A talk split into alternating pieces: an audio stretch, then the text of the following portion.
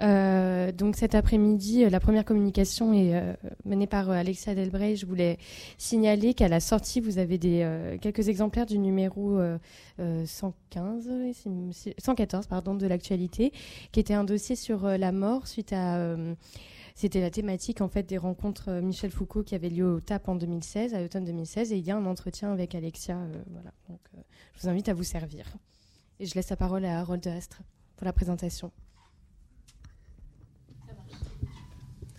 Bonjour à tous. Bah, merci de l'honneur hein, que vous me faites de présider la, séance. Je vais plutôt euh, passer la parole à, nos intervenants. Donc moi je m'appelle Harold Astre, je suis directeur de la recherche et de l'innovation au CHU de Poitiers et également directeur référent de l'espace éthique euh, régional de la Nouvelle-Aquitaine. Et je suis très heureux de présider cette séance pour plusieurs raisons. D'abord par la composition de la table, parce qu'on met en valeur, je trouve, les forces vives de notre CHU. Euh, j'aurai l'occasion de présenter les différents intervenants, mais c'est une table dynamique, jeune, qui montre un certain renouveau de nos thématiques à la fois cliniques et de nos thématiques de recherche.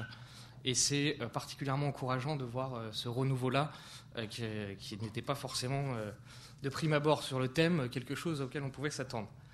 Et deuxièmement, je suis très heureux parce que c'est une journée partenariale avec la MSHS. Alors c'est un partenariat qui nous tient beaucoup à cœur, la direction de la recherche du CHU. On l'a initié, euh, on a mis un petit peu de temps pour arriver à se mettre d'accord sur des premières actions communes. Alors ça commence par euh, être présent aujourd'hui, participer à cette journée. Ça se prolongera dans l'année grâce à un événement commun qu'on va organiser. On a été reçu à l'appel à projet de la région Nouvelle-Aquitaine sur ce thème. Et pour nous, c'est essentiel de faire rentrer dans la recherche clinique des thèmes qui ne sont pas ceux de la recherche clinique de faire rentrer euh, des, disciplines qui hier n'étaient pas du tout présentes dans la recherche clinique. C'est un mouvement de fond qui a beaucoup gagné aujourd'hui les pays anglo-saxons et dans lequel aujourd'hui nous avons pris beaucoup de retard. Euh, et je ne vous cache pas que ce n'est pas toujours facile de convaincre nos cliniciens de l'intérêt de ces approches-là, de l'approche historique, euh, de l'intérêt de l'approche sociologique. Mais on y arrive, ils sont scientifiques. Et finalement, dès qu'on arrive à porter des résultats, apporter des compléments, c'est vraiment quelque chose de, bénéfique pour l'ensemble de notre recherche. J'aurai l'occasion de présenter d'ailleurs euh, un profil un peu particulier qui fait partie de ces nouveaux métiers dans l'après-midi. Mais pour l'instant, je présente euh, Alexia Delbreuil, qui est euh, psychiatre de formation. vous avez fait votre formation auprès de Jean-Louis Senon, si je ne me trompe pas. Et vous avez ensuite eu une seconde spécialité, qui est la médecine légale. Donc vous avez ce profil qui mixe deux, spécialités, deux disciplines, et qui, qui communiquent entre elles. Et vous êtes aujourd'hui praticien hospitalo-universitaire au sein du service de médecine légale du CHU. Et vous avez développé une étude universitaire relativement euh, visible, à partir de 2011, je crois, sur euh, les violences domestiques, les violences conjugales. Alors vous nous direz les, dialectes si on se trompe, comment on qualifie euh, ces violences-là. et vous en avez fait un peu une thème de spécialité aujourd'hui dans vos travaux et à la fois dans votre pratique clinique. J'en dis pas plus et je vous laisse dérouler votre thème. Merci pour votre intervention. Merci beaucoup. Euh, donc aujourd'hui, on m'a demandé de vous parler du corps meurtri euh, des femmes en particulier et euh, du lien avec le, médecin légiste. J'avoue que ça m'a beaucoup posé question parce que c'est assez compliqué de parler de la violence sans vous l'imposer directement. Et euh, pourtant, euh, c'est ce à quoi on est confronté euh, au quotidien. Ça va de la plus petite violence à la plus grande violence. Et on va essayer d'aborder ça ensemble. En premier, je vais vous lire un texte que vous connaissez peut-être qui circule sur Internet, qui est d'un auteur inconnu et qui résume assez bien finalement les différentes étapes de la violence à laquelle on est confronté. J'ai eu des fleurs aujourd'hui. Ce n'était pas ma fête, ni une autre fête spéciale. Nous avons, eu notre première, nous avons eu notre première dispute hier. Et il m'a dit des choses très méchantes qui m'ont fait bien mal et beaucoup de peine. Je sais qu'il ne pensait pas à tout ce qu'il a dit, parce qu'il m'a envoyé des fleurs aujourd'hui. Il est très gentil quand il veut. J'ai encore eu des fleurs aujourd'hui. Ce n'était pas ma fête, ni une autre fête spéciale. Hier soir, il m'a lancé sur le mur et a essayé de m'étrangler. C'était comme un cauchemar. Je ne pouvais pas croire que c'était vrai mais il est gentil quand il veut. À mon réveil ce matin, j'avais des bleus partout. Je sais qu'il regrette ce qu'il a fait. Il m'a envoyé des fleurs ce matin. J'ai eu des fleurs aujourd'hui. Ce n'était pas ma fête, ni la fête des mères, ni une fête spéciale. Hier soir, il m'a encore battu. Et c'était bien pire que les autres fois. Si je le quitte, que vais-je faire? Comment vais-je m'occuper de mes enfants Et l'argent? J'ai peur de lui et j'ai peur de partir. Puis, je sais qu'il doit se sentir bien mal et regretter ce qu'il a fait, parce qu'il m'a envoyé des fleurs ce matin. J'ai eu des fleurs aujourd'hui. Aujourd'hui, c'était une journée bien spéciale. C'était le jour de mes funérailles. Il y a deux jours, il m'a battu à mort. Il m'a finalement tué. Si seulement j'avais pu ramasser tout mon courage et mes forces pour le quitter, je n'aurais pas eu de fleurs aujourd'hui. Ça, ça vous signe les différentes étapes euh, dont j'ai fait effectivement ma spécialité, et, euh, qui est la violence euh, au sein du couple, et notamment les homicides au sein du couple.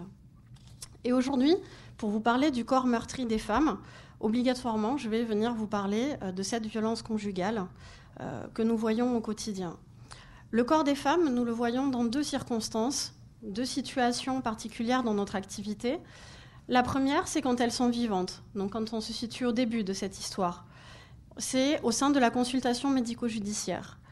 Là, euh, on voit des victimes euh, qui viennent après un dépôt de plainte. Ensuite, on a euh, notre deuxième activité qui est l'activité thanatologique, l'activité auprès du cadavre. La victime est à ce moment-là décédée et nous avons accès à son corps dans deux circonstances. Ce qu'on appelle la levée de corps, c'est-à-dire lorsqu'on se va directement sur les lieux de découverte d'un cadavre et ensuite au moment de l'autopsie.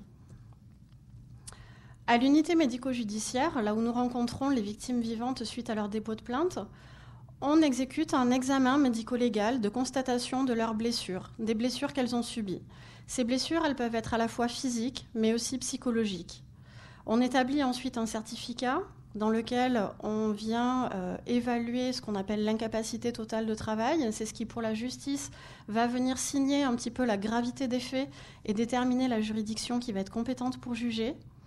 Et ensuite, on, met en place là notre rôle de, de, médecin un peu en dehors du constat. On oriente la victime, on la conseille sur d'éventuels suivis psychologiques, suivis médicaux, et on lui donne aussi des conseils de prudence lorsqu'elle se situe dans des situations de danger particulier.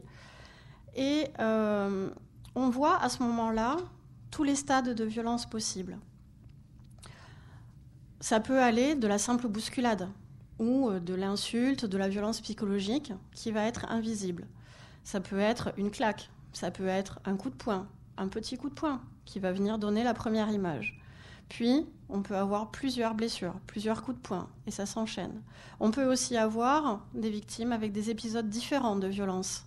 C'est-à-dire que sur leur corps, on peut avoir le témoignage de violences anciennes, mais aussi de violences récentes, ce qui vient signer des violences habituelles, des violences régulières. Et toutes les violences que j'appelle invisibles, ce sont euh, les répercussions psychologiques qu'il peut y avoir sur la victime. Euh, toutes les insultes, les dévalorisations, les humiliations qu'elle entend, l'indifférence que parfois lui présente euh, son agresseur, son compagnon, et qui sont tout aussi blessantes, voire plus, ont parfois plus de retentissement que les violences physiques elles-mêmes, qui pourtant sont visibles.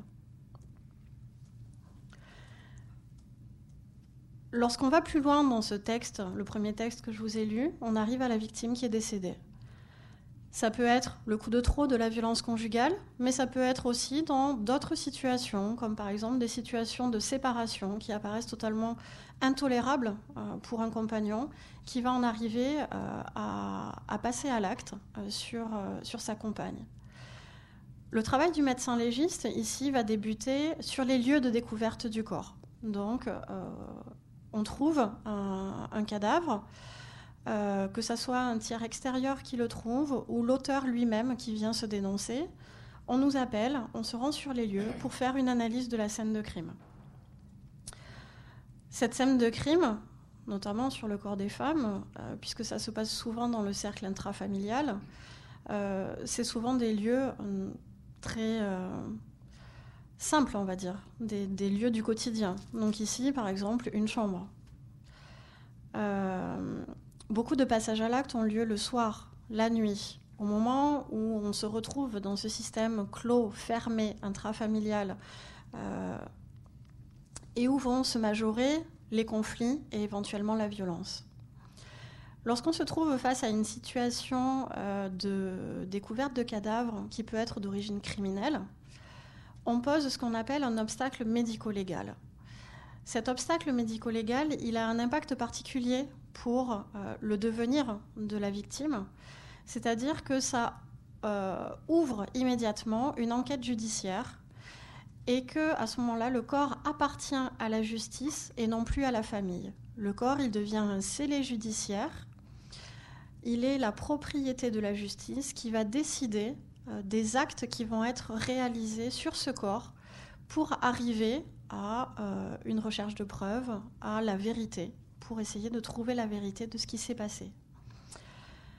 Seul le procureur de la République peut décider euh, des différents actes médico-légaux qui vont être réalisés à ce moment-là. Il peut demander à ce qu'on fasse une autopsie, mais il peut aussi ne pas demander d'acte dans le cas où cela n'aurait pas d'intérêt particulier.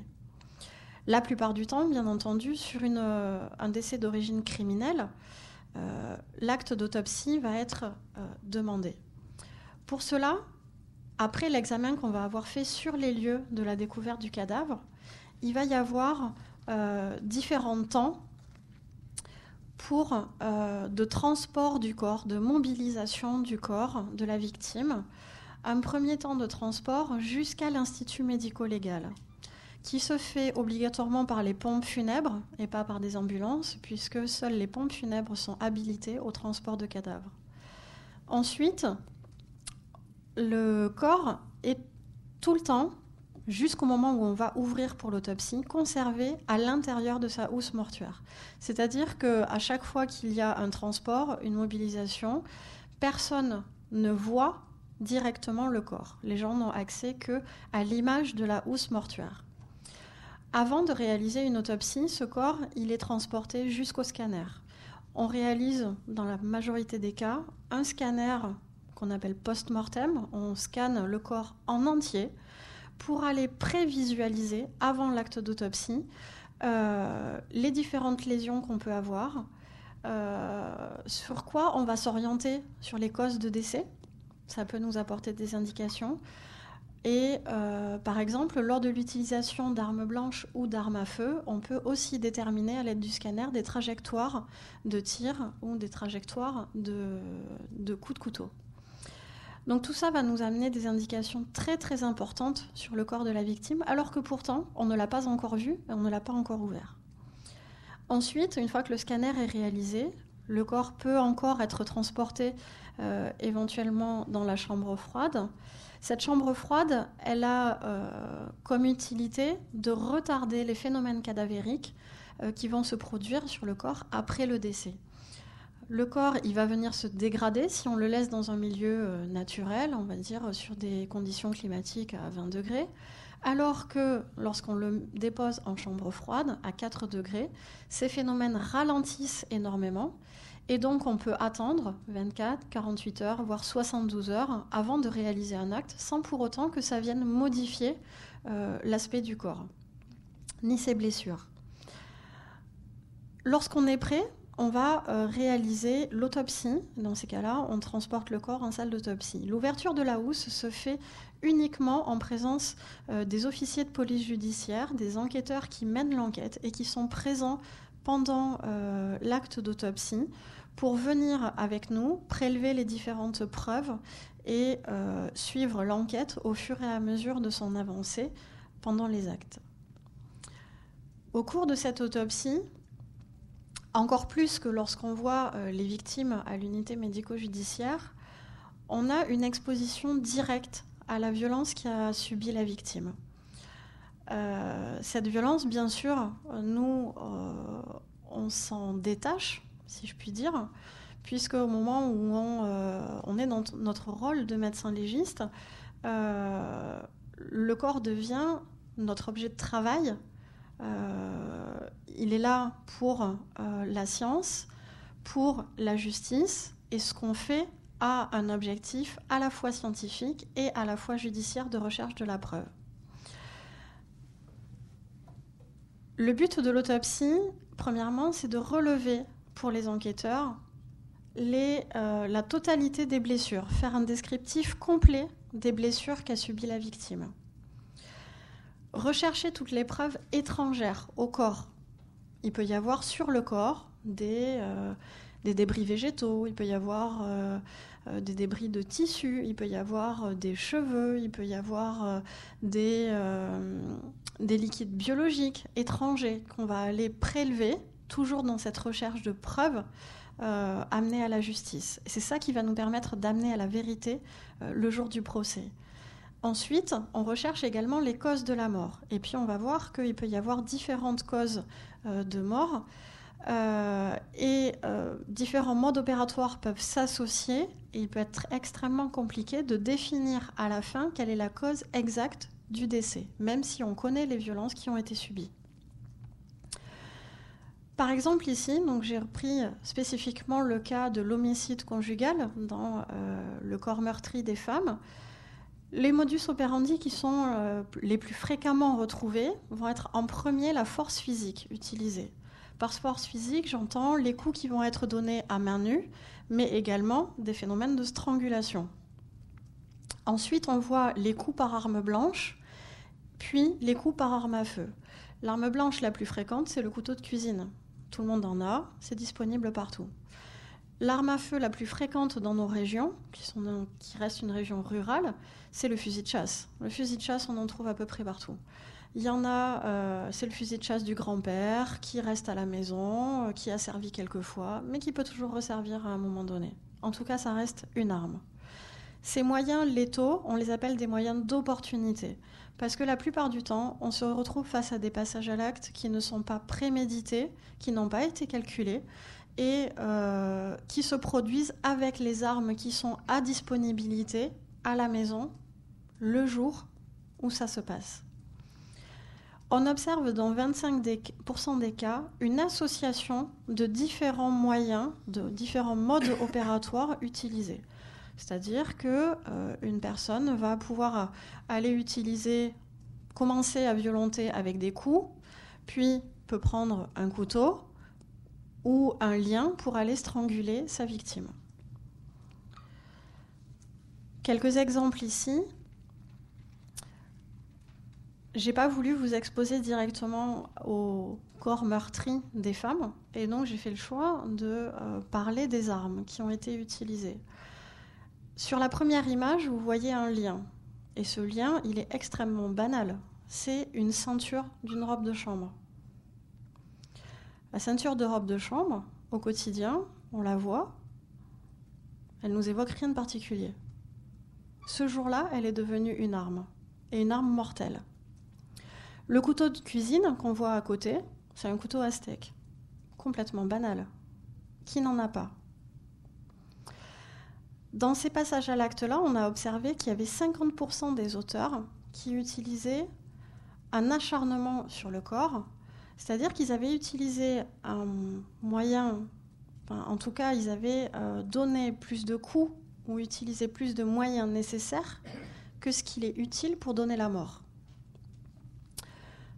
Dans, le premier cas de strangulation, avec cette, euh, euh, ceinture de robe de chambre, la ceinture, elle aurait pu servir uniquement à s'enrouler une fois autour du cou et à serrer. Or là, on a trouvé trois nœuds. on voit que l'auteur a enroulé une première fois, il a serré très fort, il a fait un nœud. Il a renroulé une deuxième fois, il a serré très fort, il a fait un nœud. Il a enroulé une troisième fois, il a serré très fort et il a fait un nœud. À la fin, à la fin il est complètement impossible de s'en dégager. Associés à ça peuvent être utilisés également des euh, strangulations à main nue, dans le cas où ça ne fonctionnerait pas.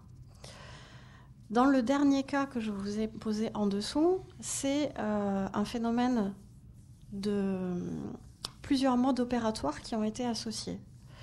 C'est ce qui marque l'acharnement qui a été euh, mis en place sur ce corps avec des gestes qui vont être répétés, automatiques, réflexes, avec parfois des auteurs qui sont totalement incapables de nous expliquer ce qu'ils ont fait. Euh, certains ne se souviennent même pas des objets qui sont encore sur le corps et qui montrent à quel point ils se sont acharnés pour arriver jusqu'à la mort. Dans ce troisième cas, en bas, alors peut-être vous n'arrivez pas bien à visualiser, moi je sais ce que c'est, donc euh, c'est plus facile. C'est la tête d'une femme qui est enroulée d'abord dans une serviette, puis euh, qui a un lien autour du cou qu'ici on ne voit pas, qui a ensuite, comme elle respirait toujours, a une première poche plastique sur la tête, puis une deuxième. Et pour être sûr que tout soit bien terminé, on enroule encore autour un fil électrique, un câble, un câble d'ordinateur, un câble en tout cas qu'on branche euh, à un mur. Ça, ça vient vraiment marquer l'objectif de l'auteur d'en arriver jusqu'au décès, tout en étant complètement obnubilé par son passage à l'acte au moment où il le fait, sans avoir conscience des conséquences et de ce qu'il est exactement en train de faire. Mais tout ça est dicté par la colère, par la vengeance, par la rage, par des sentiments d'abandon. Il y a énormément de choses qui viennent se jouer à ce moment-là, qui font que ce passage à l'acte-là, il est impulsif, il est non calculé et il est volontaire pour aller jusqu'au bout. L'objectif final, c'est d'arriver au décès de la victime.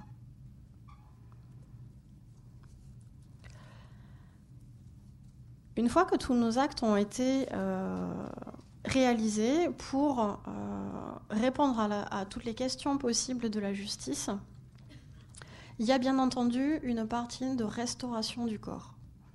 Ce, corps de victime, à la fin, euh, il va falloir toujours avoir à l'esprit qu'il est rendu à la famille. Donc il va falloir venir marquer les blessures, masquer les blessures, pardon. Si c'est quelqu'un qui avait des blessures au niveau du visage, on va tout faire pour les maquiller, pour les faire disparaître. On va utiliser des fonds de teint. Euh, on va aller bander ou mettre des pansements sur certaines zones euh, qui ne sont pas montrables. Et aussi, on va vouloir masquer les gestes que nous, nous avons réalisés en tant que légistes euh, pour faire nos actes. On va lui rendre à ce moment-là toute sa dignité humaine.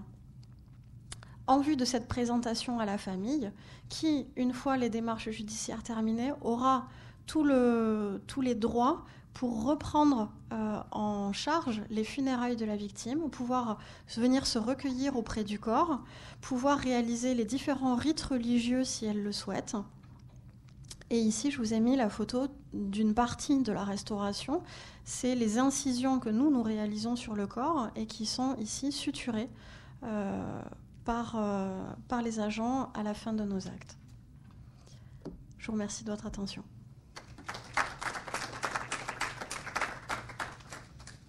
Merci. Merci pour votre intervention sur un sujet euh, lourd, difficile.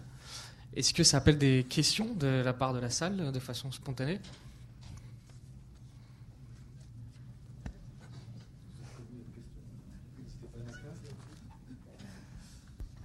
Non, non, non, merci pour la, pour la présentation. Alors, euh, peut-être juste deux, questions qui ne sont pas au cœur du sujet, mais qui sont quand même intéressantes, parce que c'est aussi l'objet de débats actuels.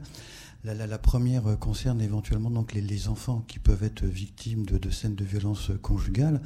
Donc dans, le cas où, euh, j'imagine, ça doit arriver, il y a éventuellement des, enfants qui peuvent être aussi euh, frappés, même si eux ne passent pas de, de, vie à trépas. Et à ce moment-là, est-ce que c'est dévolu aux médecins légiste d'examiner aussi le, corps des enfants? Et je pose tout de suite ma deuxième question, c'est par rapport à cette fois-ci aux auteurs de ces, ces, violences. Il y a un grand chroniqueur judiciaire qui été très célèbre à une époque, qui a été aussi donc homme de qui s'appelait André Salmon, qui a commencé sa carrière en suivant le procès Landru et qui a poursuivi donc jusqu'à la Seconde Guerre mondiale. Et dans ses mémoires, il dit que quand euh, il assistait donc au procès, parce que c'était son métier, la, plupart des, auteurs de, de passage à l'acte, quand c'était des violences interpersonnelles, étaient incapables de mettre des mots ou d'insister ou d'expliquer, et que les seuls qui étaient capables finalement de mettre en mots, c'est ceux qui avaient prémédité. Et pour lui, c'était évidemment les auteurs à ce moment-là de crimes politiques, parce que ça avait été préparé longuement. Alors si je vous dis tout, ça, c'est pour faire un détour. Est-ce que à côté du, crime impulsif, vous avez rencontré aussi des, des, passages à l'acte où là le crime a été donc préparé, euh, voilà, même s'il a été précédé peut-être par des violences impulsives, mais à un moment donné, il y a une décision de passage à l'acte avec une sorte de, préparation et peut-être aussi de mise en scène pour euh, masquer euh, l'acte abouti qui a été réalisé. Alors pour répondre à la première question sur les enfants, euh, effectivement, on est amené à examiner à l'unité médico-judiciaire les enfants qui peuvent être victimes de violences intrafamiliales directes, c'est-à-dire victimes de coups et blessures ou victimes de violences psychologiques. Et on peut être amené aussi à examiner des enfants qui sont témoins de violences de la part de leurs parents, parce que maintenant, c'est quand même de plus en plus reconnu que l'enfant qui est témoin est aussi une victime, part. donc, il peut euh, en tant que victime aussi, prétendre à une certaine indemnisation dans le cas où les procédures vont plus loin. Donc pour ça, il faut qu'il y ait un examen par un légiste et il faut qu'on puisse euh, avoir une évaluation exacte du retentissement que peuvent avoir ces violences. Sachant que chez les enfants, c'est quelque chose de très compliqué puisque ça va évoluer avec l'âge. Plus l'enfant va être petit, moins on va avoir de vision sur l'avenir. Euh, et même quand on est sur des enfants qui sont adolescents, très souvent ce sont des situations qui évoluent depuis le plus jeune âge. Et euh, on a une confrontation à la violence qui date de nombreuses années. Donc ce sont des situations qui sont très compliquées, mais qui commencent quand même à être de plus en plus reconnues, euh, et de temps en temps par la justice également. Pour répondre à la deuxième question, on a des passages à l'acte qui sont prémédités. C'est environ 15% dans les homicides conjugaux de passages à l'acte prémédités. Euh, il peut y avoir des maquillages de la scène de crime. Euh, et de temps en temps, des passages à l'acte qui sont prémédités, mais qui se dénoncent aussi. Il n'y a, pas vraiment de règle dans le cheminement criminel. Euh, qui dit préméditation ne veut pas dire obligatoirement maquillage de la scène de crime. dans ces cas de préméditation, effectivement, ils arrivent mieux à expliquer le passage à l'acte. Et je dirais que souvent, même l'objectif est d'arriver à la mort, mais par contre, on n'a pas euh, cet ensemble de sentiments et d'émotions qui vient provoquer le passage à l'acte à ce moment-là, et donc on a moins d'acharnement sur le corps. On peut avoir un coup par arme à feu ou un coup par arme blanche. Alors qu'on peut en avoir 50, 70, 100 par arme blanche lorsqu'on est dans un passage à l'acte impulsif. Donc on a euh, quand même une différence euh, d'attaque du corps de la victime, suivant si le passage à l'acte est prémédité ou pas. On peut aussi avoir des passages à l'acte non prémédités, comme c'était le cas par exemple du dernier avec la, femme qui avait les poches plastiques sur le visage. Passage à l'acte non prémédité avec un acharnement sur le corps, puis un maquillage de la scène de crime avec un corps qui était enterré dans le jardin une simulation de disparition pendant 10 à 15 jours. Et puis, bon, de toute façon, très souvent, euh, au bout d'un certain temps, euh, la justice finit par se retourner vers le cercle familial, puisque c'est là où on a le plus euh, grand nombre de passages à l'acte. C'est ce qui s'est passé aussi dans l'affaire Daval, donc, qui a été largement médiatisée en début d'année. C'était un passage à l'acte avec un maquillage de la scène de crime, une simulation de disparition et qui finit par des aveux. Par contre, ce sont des auteurs dans ces cas-là, lorsqu'il y a des maquillages de la scène de crime, qui peut-être finissent par croire à leurs propres mensonges, qui en tout cas sont tellement euh, imprégnés de leurs mensonges qu'ils n'avouent pas dès le début de la garde à vue. On voit très souvent qu'il faut au, moins 12 à 24 heures avant qu'il y ait euh, de vrais aveux euh, sur la scène de crime.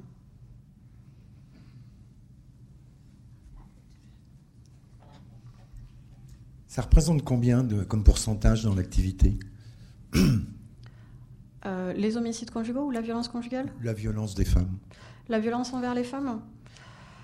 Euh, alors notre activité est bien plus large que ce que souvent euh, la, population s'imagine. C'est qu'on fait aussi tout ce qui est suicide, mmh. on fait à l'UMJ tout ce qui est accident de la voie publique, euh, donc on a une activité qui est en dehors des violences volontaires et des violences criminelles en fait, euh, qui élargit notre, euh, notre champ. Les violences faites aux femmes, je dirais 35%. 35% quand même. Au moins, Malgré l'élargissement. Oui. La, plupart des violences faites aux femmes sont faites au sein de la cellule familiale.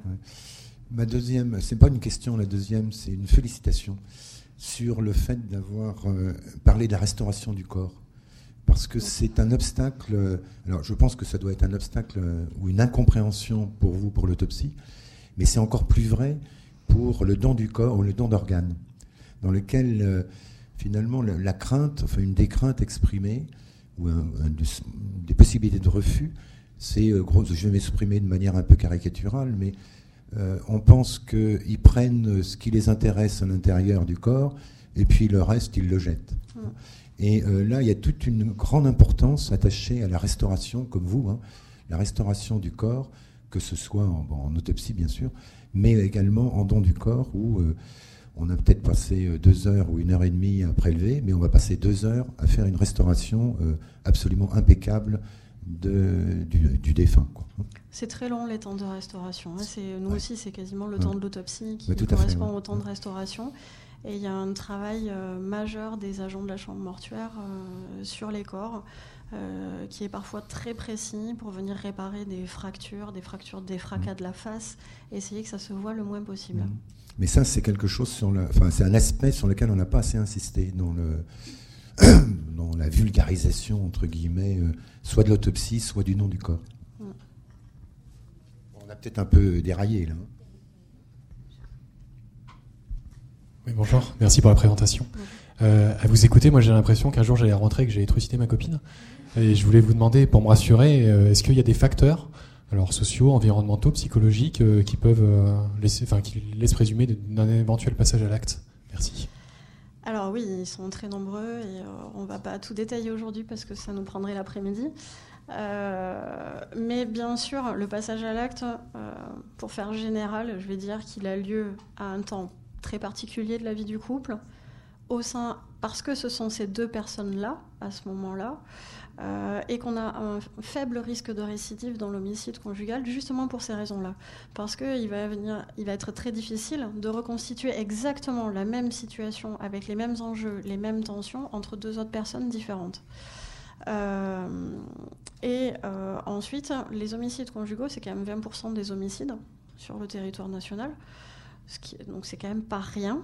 Et la plupart des auteurs qui passent à l'acte sont des hommes euh, comme vous et moi. Enfin, ça peut être des gens qui sont bien insérés dans la société, euh, qui ont une famille, souvent il y a des enfants. Euh, ensuite, je vais plutôt aller vers les failles internes et les carences qu'on peut avoir dans nos histoires de vie et qui vont faire que par rapport à une situation de colère, de conflit, par rapport à une situation de séparation et donc avec des sentiments d'abandon qui viennent se jouer à ce moment-là, on va tous réagir de manière différente. Plus la personne va être fragilisée, va avoir des failles personnelles, va avoir une personnalité dépendante, euh, ça va favoriser l'impossibilité de pouvoir se projeter dans une vie autre que celle qu'il y a actuellement avec sa compagne. Ça va entraîner aussi des troubles de l'adaptation. Et ça, ça va pouvoir favoriser un passage à l'acte. Plus on va être capable d'exprimer ses émotions extérieurement, plus on va être capable de euh, gérer ce qui va venir se passer comme conflit dans notre vie. Plus on intériorise et plus on a de risques qu'à un moment donné ça explose. C'est ça qui va venir jouer euh, dans le passage à l'acte. Une question pratique. Quel est votre euh, ressort territorial? C'est le département de la Vienne et les anciens départements de la région Poitou-Charentes C'est l'ancien euh, Poitou-Charentes pour notre activité thanatologique. Donc toute découverte de cadavres sur euh, Vienne, Deux-Sèvres, Charente, Charente-Maritime atterrit à Poitiers. Et c'est euh, du ressort du médecin légiste de Poitiers. Poitiers est centre de référence pour l'ancienne région Poitou-Charentes. Pour ce qui est de l'activité unité médico-judiciaire, donc pour les victimes vivantes, on a une activité pour le 86.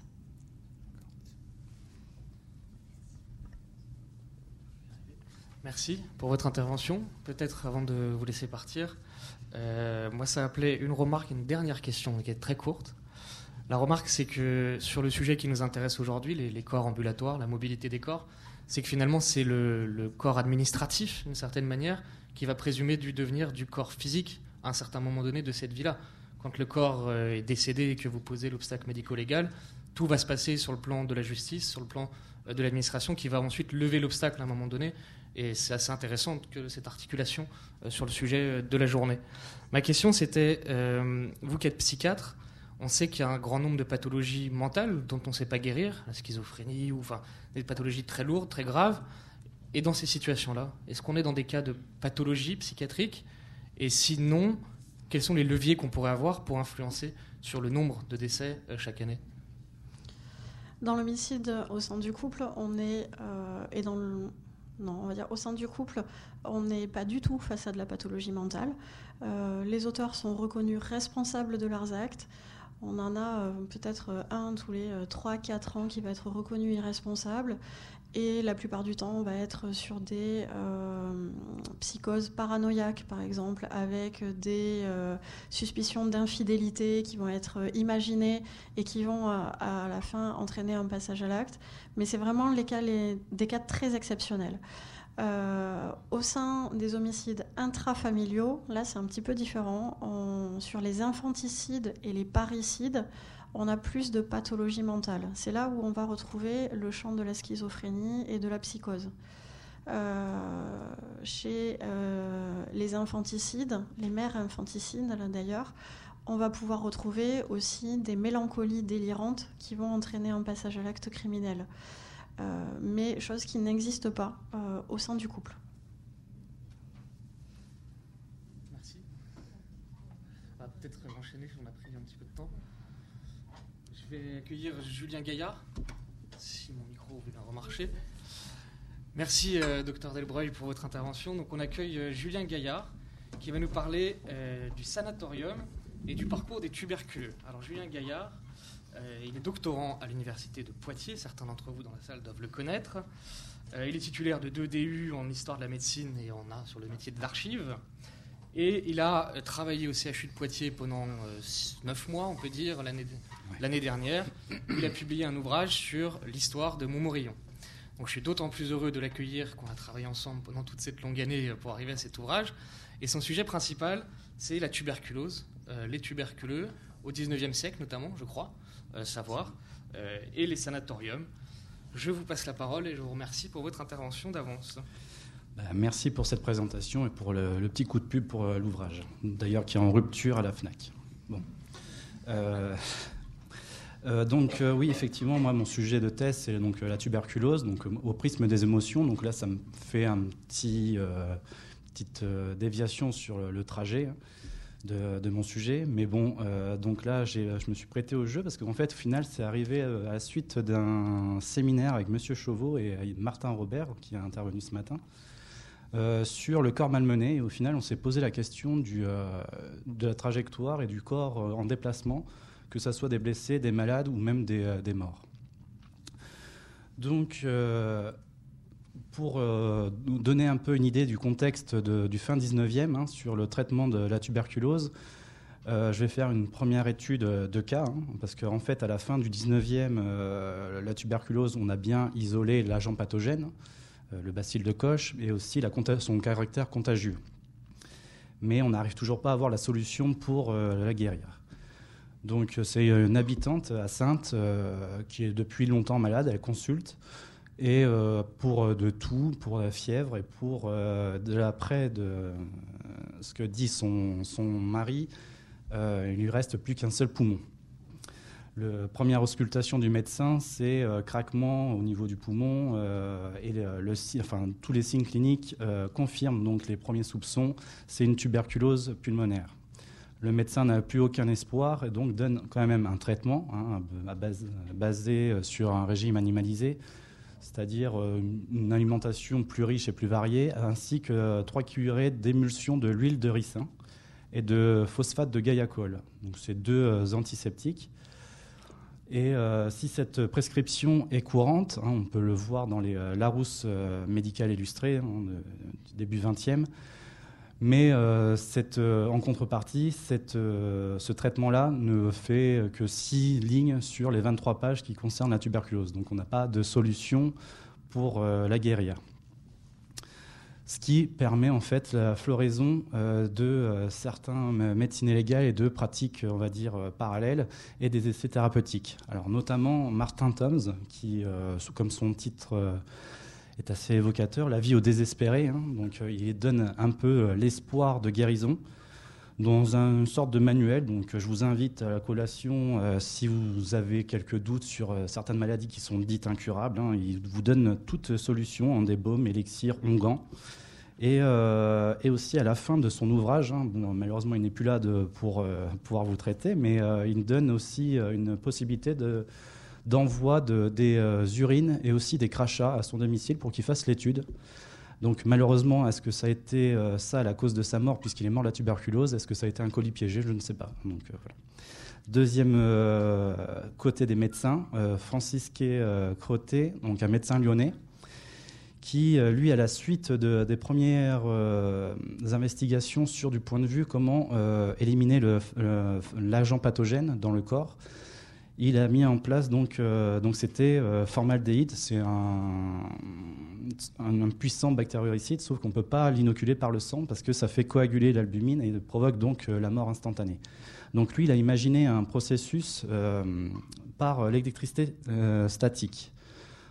Euh, ça a fait un article dans le petit journal, mais il a été aussi souvent euh, appelé euh, donc, dans les œuvres, dans les rencontres universelles, expositions universelles, pour exposer, sa méthode. Donc en gros, il mettait donc la formaldéhyde au bout d'un tuyau avec tout un espèce de système d'électricité pour euh, faire passer euh, à travers les pores euh, le, bactérioricide à l'intérieur du corps. Bon, il n'y a pas eu de, des résultats escomptés. Et donc, à la fin du, du 19e siècle, début 20e, on essaye d'imaginer en fait toutes les causes qui peuvent provoquer la tuberculose, ou au moins comment on pourrait l'endiguer et limiter ses dégâts. Donc on suppose qu'il y a un terrain qui est favorable, hein, ou au contraire diminue les risques, donc tout ce qui est climat, euh, âge, sexe et toute forme d'excès. Donc on va, euh, les préfets vont mettre, euh, en, mettre des études dans chaque département pour voir un peu l'incidence de la mortalité dans chaque département pour savoir si on doit mettre mise en place des dispositifs des établissements hospitaliers. Euh, en France, euh, les premières mesures des pouvoirs publics sont relativement tardives quand on compare aux pays voisins. Euh, la création d'une commission de tuberculose, c'est donc 1896 et la première commission permanente auprès du ministre de l'Intérieur, c'est 1903. Donc, à travers toutes les enquêtes qui ont été menées, dirigées par les, préfets, on voit que la tuberculose est liée à un environnement social et urbain. Euh, souvent euh, lié donc, à la concentration de population dans certains quartiers, fabriques ou casernes insalubres. Euh, les premières initiatives sont d'ordre privé. C'est souvent des, médecins qui vont faire des, œuvres de tuberculose avec une vocation d'instruire les, collègues médecins. œuvre de la tuberculose, Ligue française contre la tuberculose, mais aussi une instruction populaire.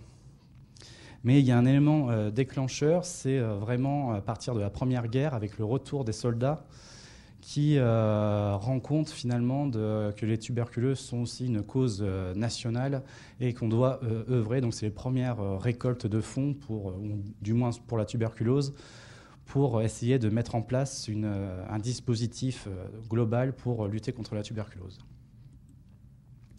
Donc, euh, une première étape, c'est une politique sur le terrain. Donc, euh, l'acteur principal, c'est le préfet ou le sous-préfet qui va mettre des commissions d'enquête sur euh, les, départements et ensuite des campagnes de sensibilisation et aussi de, une sorte de campagne de propagande pour justement faire connaître les différentes luttes de la tuberculose qu'il faut en financer ces luttes-là.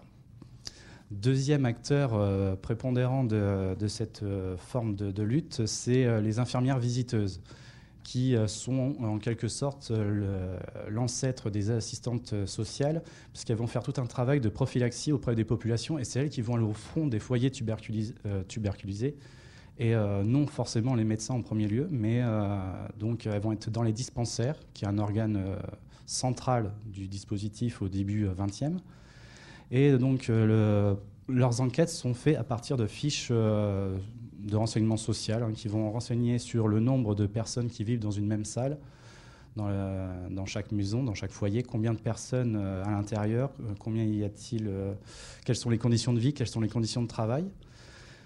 Et enfin, donc, tout cela, ça va donner donc des, des bases de données sur le nombre de décès total, le nombre de décès sur les, enfin liés à la tuberculose et qui vont permettre de déterminer si on doit mettre des sanatoriums dans chaque département ou pas. Donc voilà, euh, on va dire une architecture type, c'est le dispensaire. Donc il y avait une salle d'attente, hein, c'est plutôt une architecture, on va dire, basique, donc qui permettait d'en avoir très souvent dans les départements où l'infirmière donc faisait office de faire tous les, le travail de prophylaxie. Voilà la schématisation d'un parcours du tuberculeux à partir euh, du 1914, euh, mais enfin surtout l'après-guerre. C'est-à-dire qu'on va passer d'abord par euh, le dispensaire. Donc les tuberculeux qui, sont, qui ont été diagnostiqués vont ensuite être redirigés en fonction de la gravité de la maladie. Donc soit dans l'hôpital de sanatorium, souvent qui entraînait le décès, puisque c'était les, les, dix cas incurables. Préventorium, c'était plus pour les enfants. Les sanatoriums, c'était pour les adultes. Et là, donc, c'était pour euh, les, euh, malades dits curables qui avaient donc un espoir de, guérison. Donc, tous ces dispositifs-là donc, ont un coût. Euh, à partir de 1920-1923, on voit que le sanatorium fait une explosion, on multiplie par 6 le budget national. Euh, les dispensaires euh, sur la création, puisque c'est des architectures plutôt euh, simples, ne sont pas forcément très développées, mais il y en a quand même de nombreux dans chaque département. C'est plus sur le fonctionnement des dispensaires où on va avoir basé les dépenses. Donc là, pour faire un petit exemple concret, donc c'est dans la Charente inférieure, sur une comparaison entre 1926 et 1937. Donc on voit qu'il y a où il y a des, euh, villes plus densément peuplées, euh, les séances et le nombre d'examens cliniques dans les dispensaires sont plus nombreux. Par contre, on voit que euh, dans les trois plus gros centres, La Rochelle, Rochefort, Sainte, je n'ai pas les données pour Saint-Jean-d'Angély, mais c'est aussi fait partie des quatre gros centres, on voit qu'en 1937, le nombre d'examens par séance diminue, alors que dans les dispensaires dits secondaires, Marennes ou Oléron, ça a augmenté. Malheureusement, je n'ai pas encore la réponse. Si vous avez des pistes, n'hésitez surtout pas à me les communiquer.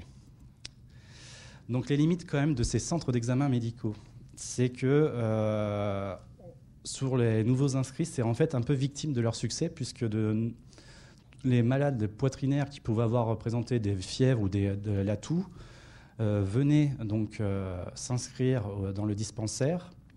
Et finalement, quand on regarde les chiffres, le nombre de tuberculeux par rapport aux inscrits, seulement 20% à peu près sur la période de 1920 à 1930 sont donc des tuberculeux. Donc finalement, les maladies bénignes sont pas forcément, enfin sont aussi dues de la population des, inscrits.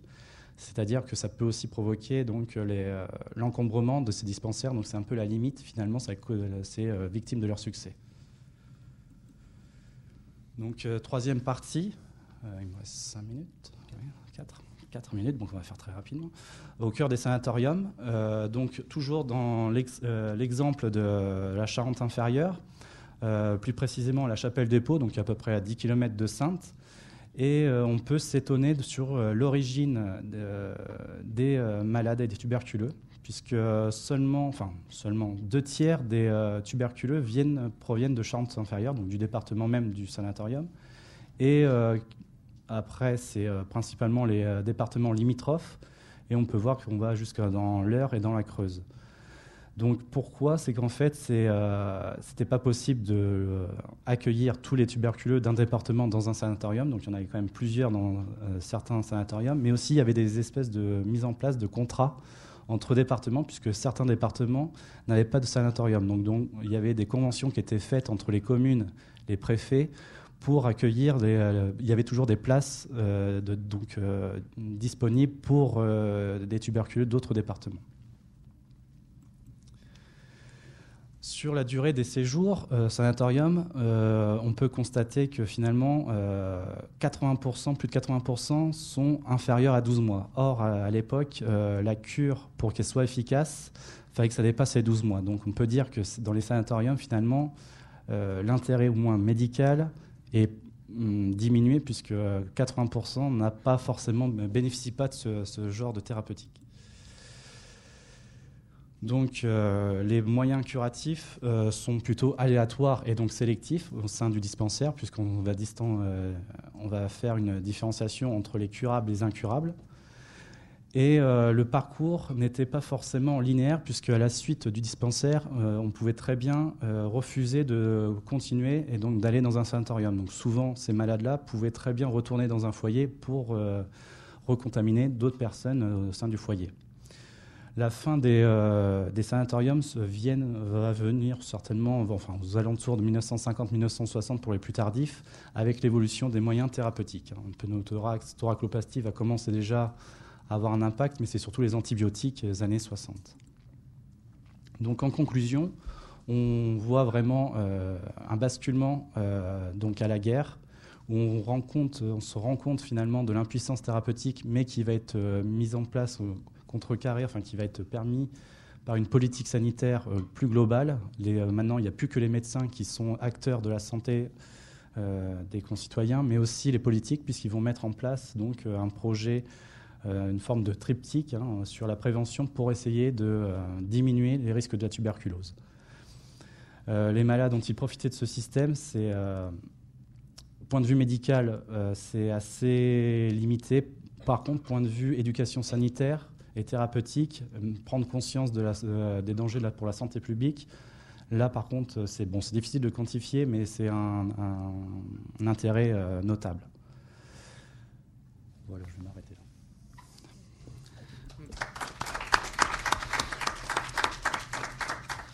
Merci. Peut-être avant de prendre une ou deux questions, ce que je trouve vraiment intéressant là-dedans, c'est le territoire. C'est que la santé, déjà à cette époque, devait être pensée à l'échelle du territoire. Et à l'heure où aujourd'hui on est en train de se constituer en groupement hospitalier de territoire, où l'offre de santé publique départementale est en train de, travailler en commun pour, pour se fédérer et penser les besoins à partir de besoins de santé publique, finalement, pas grand-chose a évolué dans les préoccupations euh, de nos autorités publiques. Est-ce que ça appelle des questions de la part de la salle, cette intervention?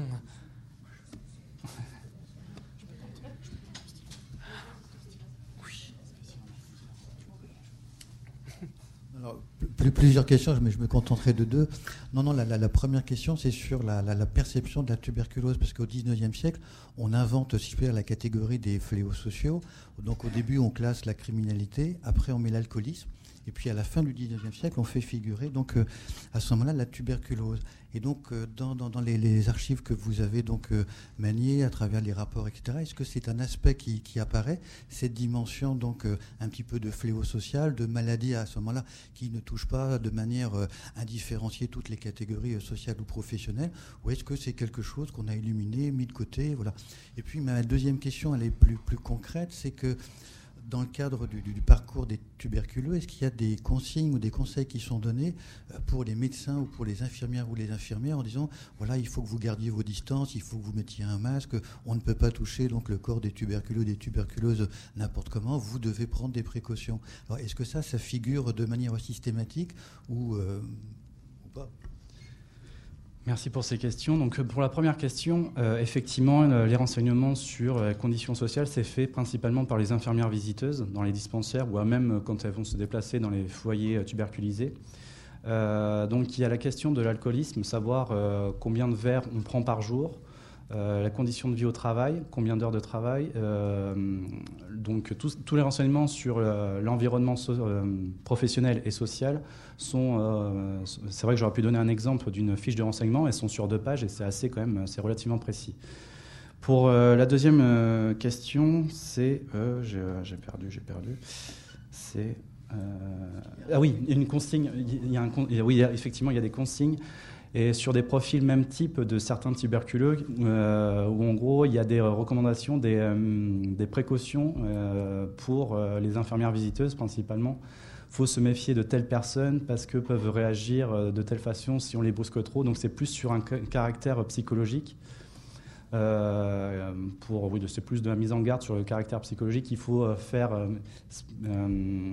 comment dire, il faut avoir, faire preuve de psychologie auprès de certaines personnes parce qu'elles peuvent très mal réagir. Parce qu'en plus, comme c'est un fléau social, effectivement, c'est vu comme le mal de misère. Donc certaines personnes vont se dire non, je suis poitrinaire, mais je suis pas tuberculeuse, sauf que bon, c'est la même chose. Et euh, donc, euh, oui, c'est assez, euh, assez, compliqué. Donc, c'est effectivement un sujet qui est, qui est traité, qui est, qui est imaginé dès, dès le début du XXe siècle par les préfets et par le corps médical. Oui, je pense que ce qu'on peut insister, vous avez dit tout à l'heure, pouvoir public, euh, l'intervention des pouvoirs publics, elle est tardive. Mais euh, les, le thermalisme date, lui, de 1850. Et c'est des initiatives privées. Hein. C'est-à-dire que des villes d'eau, comme Barcachon par exemple, hein, c'était leur grand truc, c'était justement la lutte contre la tuberculose mmh. par l'air aérien, l'air sodé, enfin tout ce que vous voulez. Hein. Et ce n'est pas la seule ville. Hein. Il y a des villes de, mer et aussi des villes de campagne. Alors, le, le, Sanat de Tours, je crois, est antérieur à 1900. Euh, hein. Donc, il y a des initiatives privées qui ont développé une lutte contre la tuberculose. Alors, la tuberculose, c'est vrai qu'elle euh, elle est associée avec euh, alcoolisme, syphilis, mais pas forcément avec pauvreté, parce qu'elle tape, enfin, je dirais, elle contamine, entre guillemets, toutes les classes de la société, hein, et sans forcément qu'il y ait derrière euh, la trilogie alcoolisme, syphilis, machin, etc. Euh, le, donc de nombreuses euh, initiatives privées. La deuxième chose, c'est que dans les années 30, je pense qu'on entre dans le cycle de la tuberculose, qui alors lui est complètement réglé, par trois manières. Premièrement, ça peut être votre médecin généraliste tout court, hein, qui peut faire le diagnostic il y a la radio, hein, il suffit qu'il constate une caverne, etc. Et vous n'avez pas besoin de passer par le dispensaire. Le dispensaire, c'est une partie de la population. Et c'est la partie qui n'a pas les moyens, enfin, qui n'est pas suffisamment pauvre pour bénéficier de l'assistance médicale gratuite, mais qui n'est pas suffisamment riche pour aller chez le médecin facilement. Hein. Donc, euh, euh, les, moyens pauvres, on va dire. Et donc, euh, première, première entrée. Euh, médecin généraliste, deuxième entrée, donc dispensaire, première entrée, médecin généraliste, deuxième entrée, troisième entrée, l'hôpital, hein, qui lui-même va faire des diagnostics de tuberculose. Hein. Donc cette entrée dans le cycle, ça peut expliquer le fait que dans les grandes villes, La Rochelle, euh, enfin de la région, ce que vous nous avez montré tout à l'heure, vous ayez une diminution des, euh, des consultations, tout simplement parce que la médecine générale et l'hôpital ont augmenté leur propre enfin, part de recrutement, entre guillemets. Et puis j'avais une question sur la vôtre, là. C'était quoi la vôtre, une réponse, là?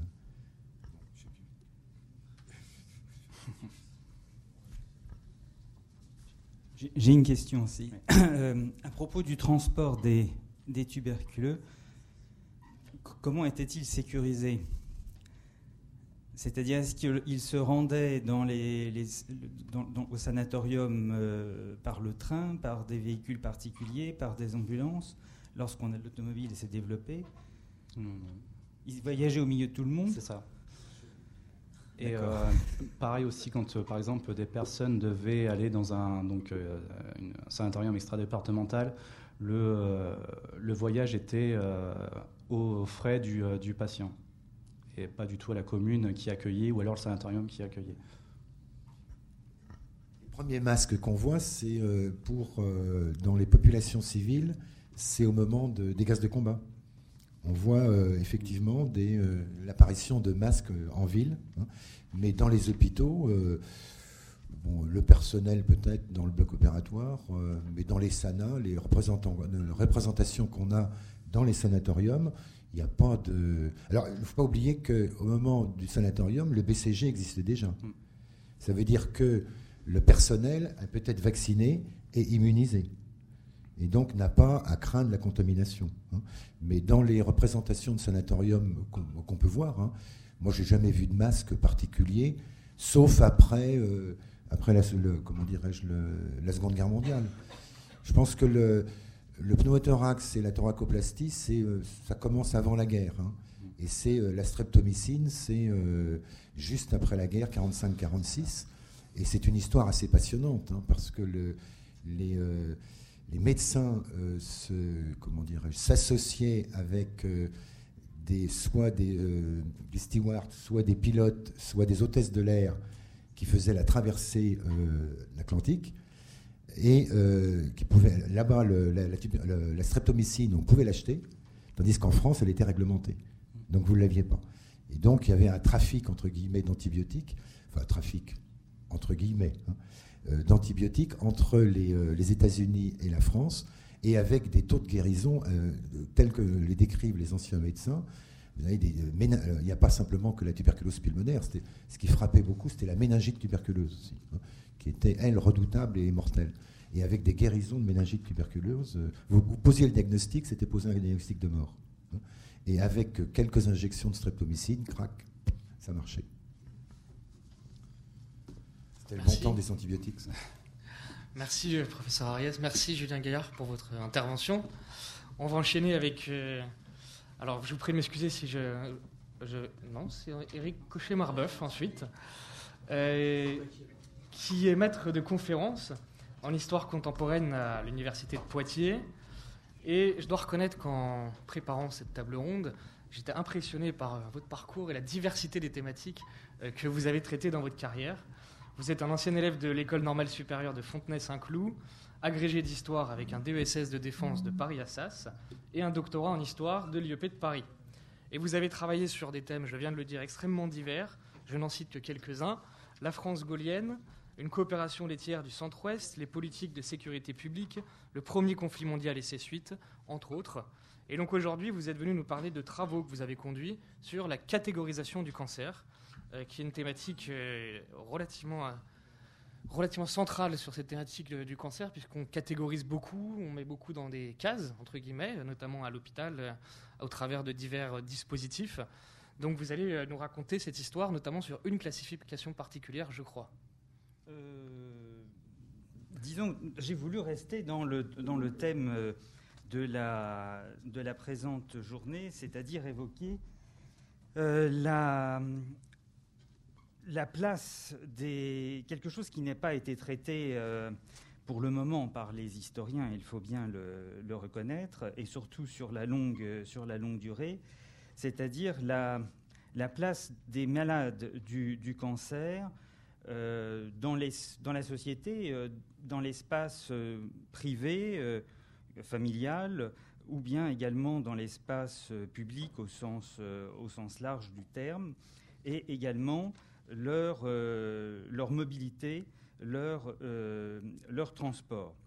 Euh, en sachant donc que ce que je vais aborder aujourd'hui mérite bien entendu d'être considérablement approfondi. Alors il y a tout d'abord, je pense, un problème de, source parce que nous rencontrons là des, des, difficultés par rapport à une absence d'archives, directes.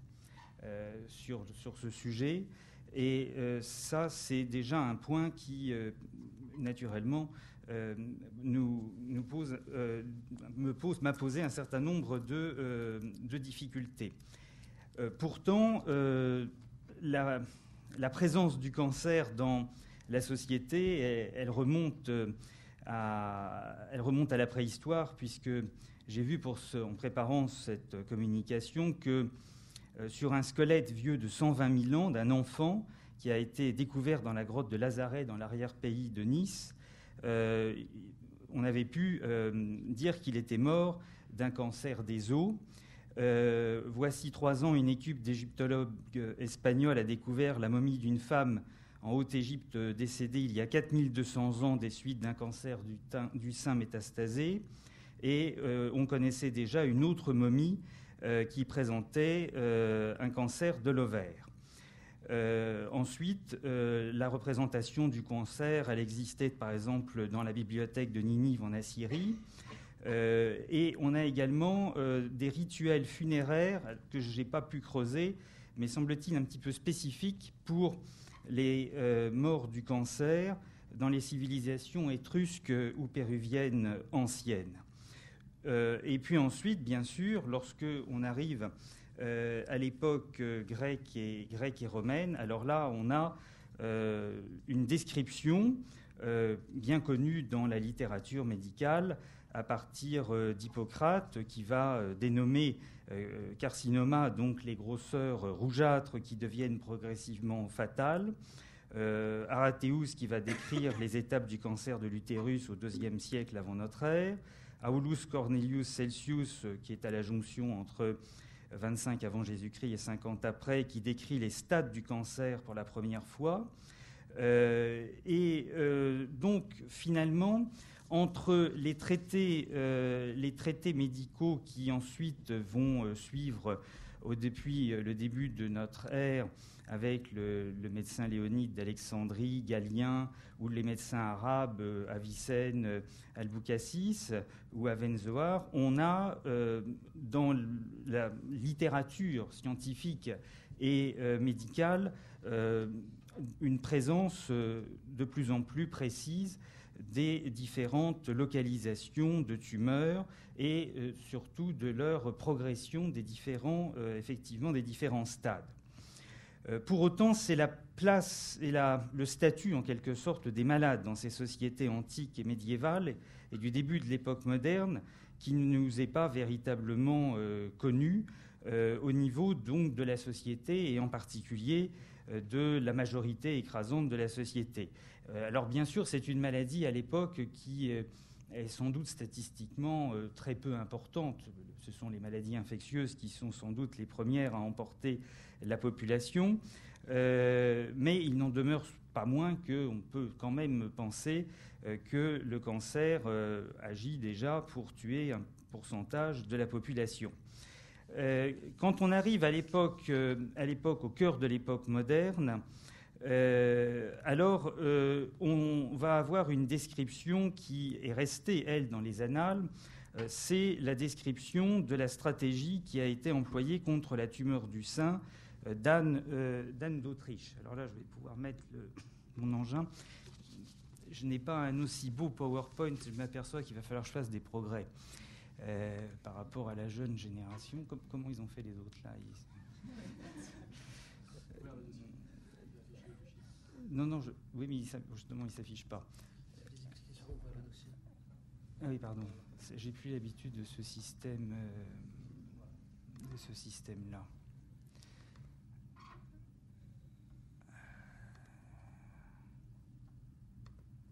Voilà. Donc le cancer du sein d'Anne d'Autriche, qui euh, est révélé euh, à l'opinion euh, par la Gazette royale en 1664, et donc où durant plusieurs mois, on va essayer finalement toutes sortes de, de stratégies qui sont conduites à la fois euh, par le Pierre Séguin, qui est le médecin officiel de la, reine, qui lui fait des saignées, euh, par bien sûr Antoine Vallot, qui est le premier médecin du roi et qui va appliquer de la ciguë sur la lésion, mais sans davantage de succès. Alors on va aller chercher un certain Gendron, curé des environs d'Orléans, qui va lui verser un sel pétrifié euh, du lac Erie du Canada qui la brûle euh, horriblement. Ensuite, on lui administre de l'arsenic. Donc tout ça directement sur le cancer euh, qui est de plus en plus extériorisé et de plus en plus large.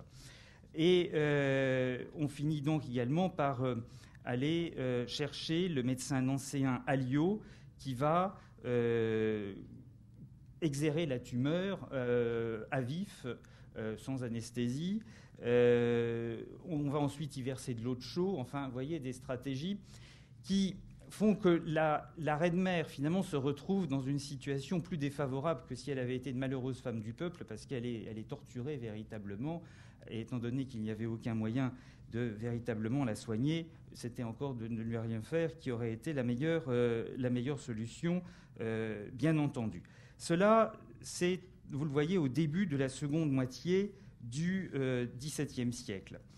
Euh, la situation euh, a évolué, ou commence à évoluer au début du XVIIIe siècle par une initiative qui est restée longtemps, on va dire, d'un ressort local, celle du chanoine Godino à Reims, qui va créer en 1740 le premier service de cancéré à Reims. C'est la première initiative au monde euh, qui est, semble-t-il, euh, menée. Euh, on peut parler de services de soins palliatifs, mais l'idée, c'est que les malades incurables du cancer ne doivent pas être abandonnés et il y a déjà un sentiment de grande pitié vis-à-vis d'eux et ils ont un statut qui est à part. cette situation, cette initiative, elle va être suivie à la fin du siècle, en 1791, par le legs de Samuel Whitbread, qui est un riche brasseur londonien, qui va donc payer une partie de lits également spécialement dédié aux malades du cancer dans le Middlesex Hospital de Londres, dans le quartier de Sceaux et euh, qui finalement a été à l'origine de toute la recherche contre le cancer au Royaume-Uni jusqu'à nos jours. Donc là, on a, euh, dans le cadre finalement des bouleversements économiques, sociaux et scientifiques euh, des Lumières et de la fin du XVIIIe siècle, l'idée déjà que les malades du cancer doivent être rassemblés euh, traités dans des lieux particuliers, spécialisés, étudiés, qu'on doit les y faire venir et qu'ensuite on ne doit pas les laisser à l'abandon. Et pour ne pas les laisser à l'abandon, il faut naturellement parler ici de l'œuvre du calvaire, euh, qui est fondée en 1842 à Lyon par la veuve Garnier, euh, qui, après des malheurs familiaux très importants, va créer cette œuvre charitable qui est dédié uniquement aux femmes qui sont atteintes de plaies vives, pas uniquement d'ailleurs les femmes atteintes de cancer, il faut qu'elles soient pauvres également, euh, ça peut être également des, euh, des grandes brûlées. Euh, alors, à Fourvière, on va donc avoir néanmoins des femmes atteintes de cancer du sein, de cancer cutané, de cancer gynécologique, et elles sont soignées par donc toute une série de dames spécialisées de l'œuvre du calvaire. Et il faut noter qu'il y a la petite œuvre qui, elle, officie pour les femmes mariées, mères de famille, qui n'ont pas accès euh, donc à l'enfermement à l'intérieur du calvaire jusqu'à leur, leur mort. Le calvaire va connaître une évolution notable au lendemain de la Première Guerre mondiale qui constitue euh, véritablement le tournant de la communication et le tournant, on va dire, de la prise en charge et de la visibilité des cancéreux euh, dans l'espace. D'abord parce qu'à Lyon, par exemple, le docteur Léon Bérard, qui est un des pères de la Ligue euh, contre le cancer et qui est un des pionniers de la cancérologie, celui qui a aussi utilisé le, pansement de Tulgras mis au point par Auguste Lumière pendant la Grande Guerre, Léon Bérard va envoyer au calvaire les femmes incurables de son service de cancérologie euh, à partir de 1920 et également de la clinique Duquesne qu'il a pour le secteur euh, privé. Et on va effectivement voir, à partir du lendemain de la, Première Guerre mondiale, euh, une prise de conscience grâce à la création de la Ligue franco-anglo-américaine contre le cancer, donc le centenaire a été célébré là récemment à, Paris pour la Ligue, euh, et euh, on va projeter euh, dans des conférences qui accueillent à la fois des médecins, mais aussi des dames de la bonne société à travers toute la France, des, des clichés de femmes qui sont atteintes de cancer. ces conférences sont animées par les plus grands spécialistes de l'époque et finalement, sans qu'on fasse véritablement le tri de l'assistance. Donc il y a un choc euh, qui est suscité euh, chez la, dans, cette population féminine pour qu'elle s'engage comme dame de la Ligue, euh, dame visiteuse ou qu'elle participe au financement de la recherche. À l'intérieur des premiers de centres de lutte contre le cancer, il y en a 14 qui sont fondés entre 1923 et 1928. Et là, on peut déjà parler effectivement d'un transport des cancéreux, puisque au niveau régional, euh, partout, euh, eh bien, les personnes atteintes de cancer euh, vont avoir la possibilité d'avoir des avis et d'être soignées par radiopuncture, curie-thérapie, radiothérapie déjà pour les débuts, dans ces, dans ces centres. Alors ici, notre région constitue un peu un angle mort dans la mesure où il n'y en avait pas. Il fallait aller soit à Bergonier, à Bordeaux, soit dans les centres de euh, Angers et de Nantes, soit remonter également euh, à l'Institut déjà de, de Villejuif qui a été fondé par Gustave Roussy en, 1900, euh, en 1925. Cela concerne toujours finalement là les mêmes types de cancers c'est-à-dire les cancers de la sphère ORL, les cancers du sein, les, cancers de la peau, les mélanomes, euh, mais bien sûr tous les cancers profonds des organes digestifs, par exemple, euh, les leucémies, bon, tout cela, ça n'est pas traité dans ces centres. Le cancer du cerveau non plus. Donc là, les hôpitaux, les, chirurgiens continuent, eux, de, travailler dans leur, euh, dans leur coin. une nouvelle étape est franchie à partir des années 1950 avec la révolution de la chimiothérapie qui va modifier l'apparence physique du malade du cancer, en particulier de, la femme euh, qui euh, euh, donc va subir de l'alopécie avec les, traitements de chimiothérapie, ou également des brûlures très profondes dues à l'emploi des bombes au cobalt qui vont se développer au tournant des années 50 et des années 1960. Et finalement, il y a là euh, véritablement, je pense, là c'est un énorme travail à faire de recherche, euh, la prise de conscience dans l'espace que l'on voit des gens qui sont différents. Euh, ça s'effectue à ce, moment-là, mais c'est encore quelque chose qui n'en est que, on va dire, un petit peu embryonnaire dans la prise de conscience. Et, puis progressivement, le nombre, bien sûr, de cancers explose parce que tout simplement la tuberculose n'est plus à la mode non plus et que c'est le cancer qui, va remplacer la tuberculose euh, dans, le nombre, dans, le nombre de victimes euh, va monter en puissance. Et euh, on, s'aperçoit que avec la création de la sécurité sociale, c'était évoqué tout à l'heure, les patients vont pouvoir être transportés jusqu'au centre de lutte contre le cancer. Les, transports sont pris en charge, donc en ambulance, en train, en voiture particulière, ultérieurement en VSL. Et euh, il y a d'ailleurs toute une relation qui mériterait, d'un point de vue sociologique, là, d'être analysée entre le patient et le chauffeur du VSL, auquel il se confie beaucoup, qui est une sorte de, confesseur, d'une certaine manière, qui lui vient en aide lorsque, au retour de la, la chimiothérapie, euh, la personne est sujette à des nausées. Alors parfois, d'ailleurs, ça se fait sur de longues distances. J'ai eu des témoignages entre Niort et, entre Niort et Bordeaux, entre Niort et, où j'habite et, Nantes, parfois bien au-delà de Poitiers. Euh, bon, donc euh, tout cela est quelque chose qui, là, par rapport à notre sujet d'aujourd'hui, est véritablement euh, au cœur. Mais quand on y prête attention, et ça m'arrive puisque moi j'emprunte l'autoroute pour venir ici, je vois bien encore aujourd'hui les taxis, les VSL qui viennent au CHU de Poitiers, qui roulent à vitesse tout à fait réglementaire sur l'autoroute. Et j'ai toujours une pensée en les doublant parce que je sais très bien à l'aller ou au retour ce que ces personnes ont manifestement euh, subi en venant, euh, en venant ici à, Poitiers. Euh, donc ce qui fait qu'il y a dans les quartiers qui environnent ces centres, là, la présence de personnes qui ont des cancers. Il suffit de se rendre effectivement aux abords du centre de Gustave Roussy à, à Villejuif où l'on a des forêts de VSL, euh, de taxis euh, et de toutes les familles qui viennent, parce que là, on a des centaines de personnes qui sont traitées euh, chaque, chaque jour. Alors, en même temps, dans la période la plus, la plus contemporaine, on a une volonté aussi d'intégrer le malade dans la société.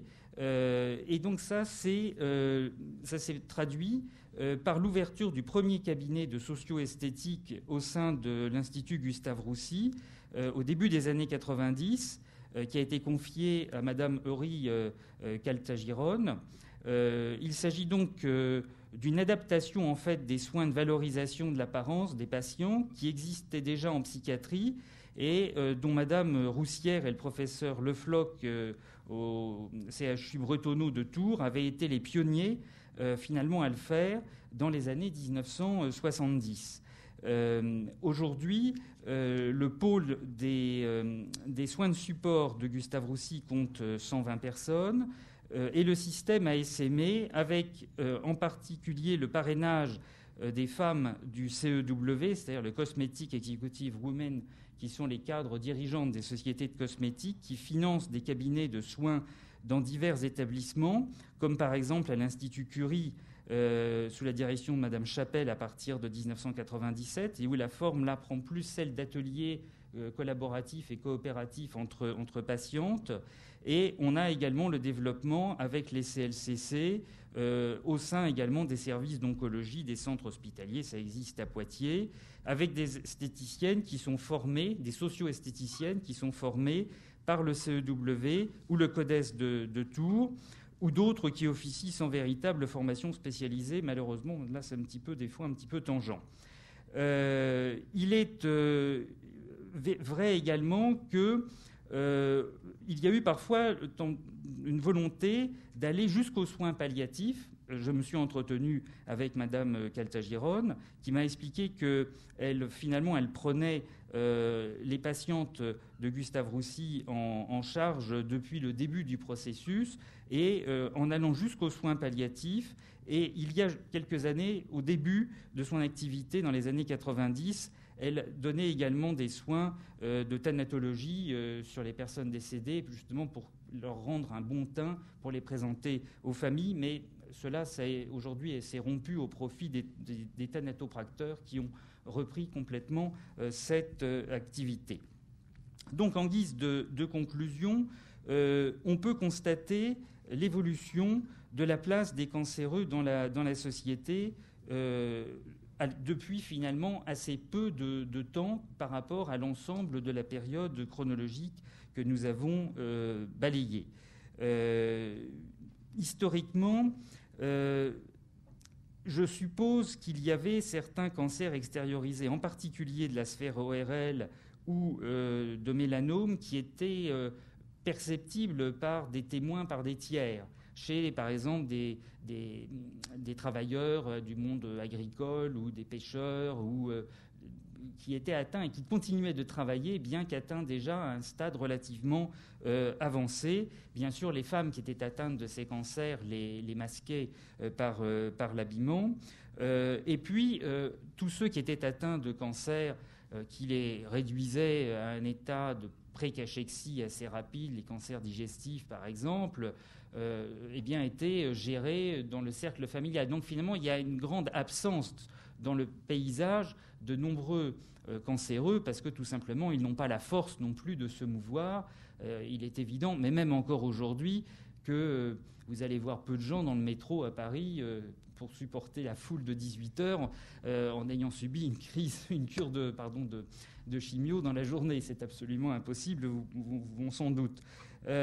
donc cette situation fait que le cancer était quand même une maladie qui était qui était cachée mais qui n'a jamais été honteuse, qui a été de tout temps pour les médecins connus comme n'étant pas contagieuse, ce qui n'était pas forcément vrai dans l'opinion publique populaire, où l'on parlait de rue à cancer, de maison à cancer, lorsque ce dernier avait frappé plusieurs membres d'une même famille ou euh, frappé, euh, par exemple, dans euh, des cités ouvrières, différents chefs de famille dont nous savons aujourd'hui qu'ils ont plutôt été atteints de cancer professionnel, mais où on avait le sentiment que c'était une sorte de malédiction qui frappait l'ensemble de, de la cité.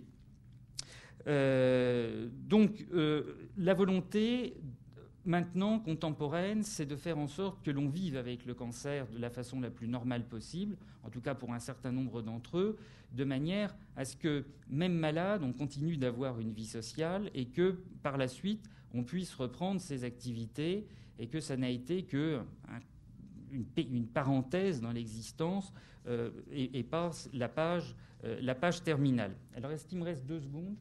Non? Non, mais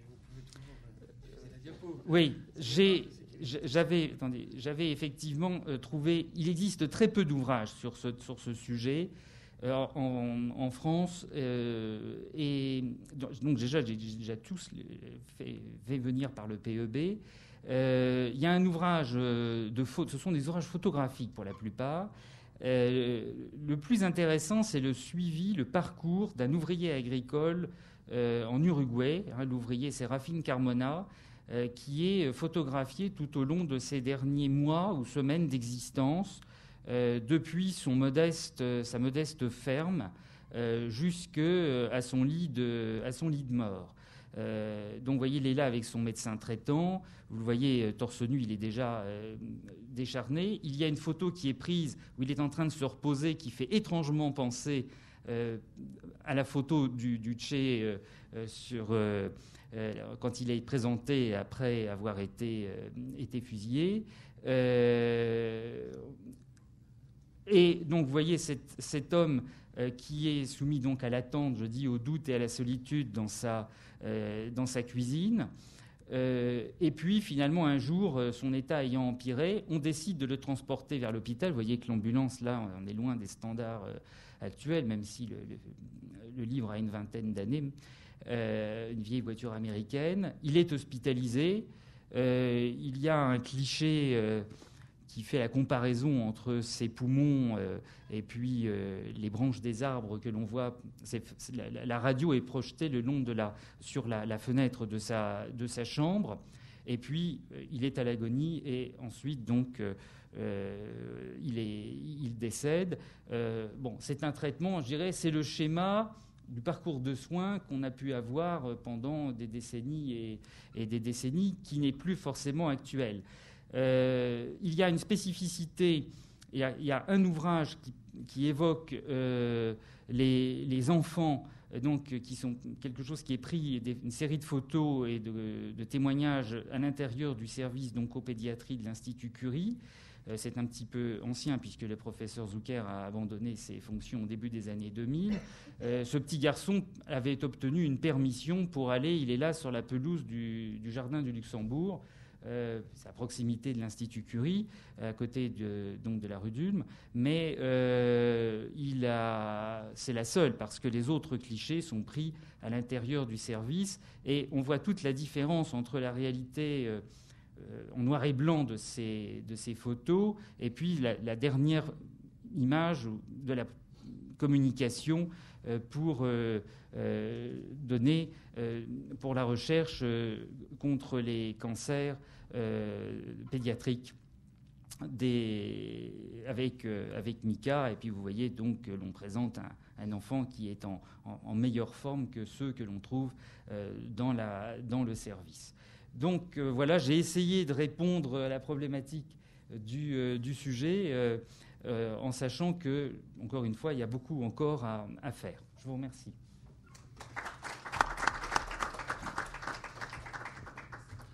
Merci à vous pour euh, cet exposé documenté, effectivement, euh, qui retraite parfaitement le sujet de la journée. Professeur Hayes.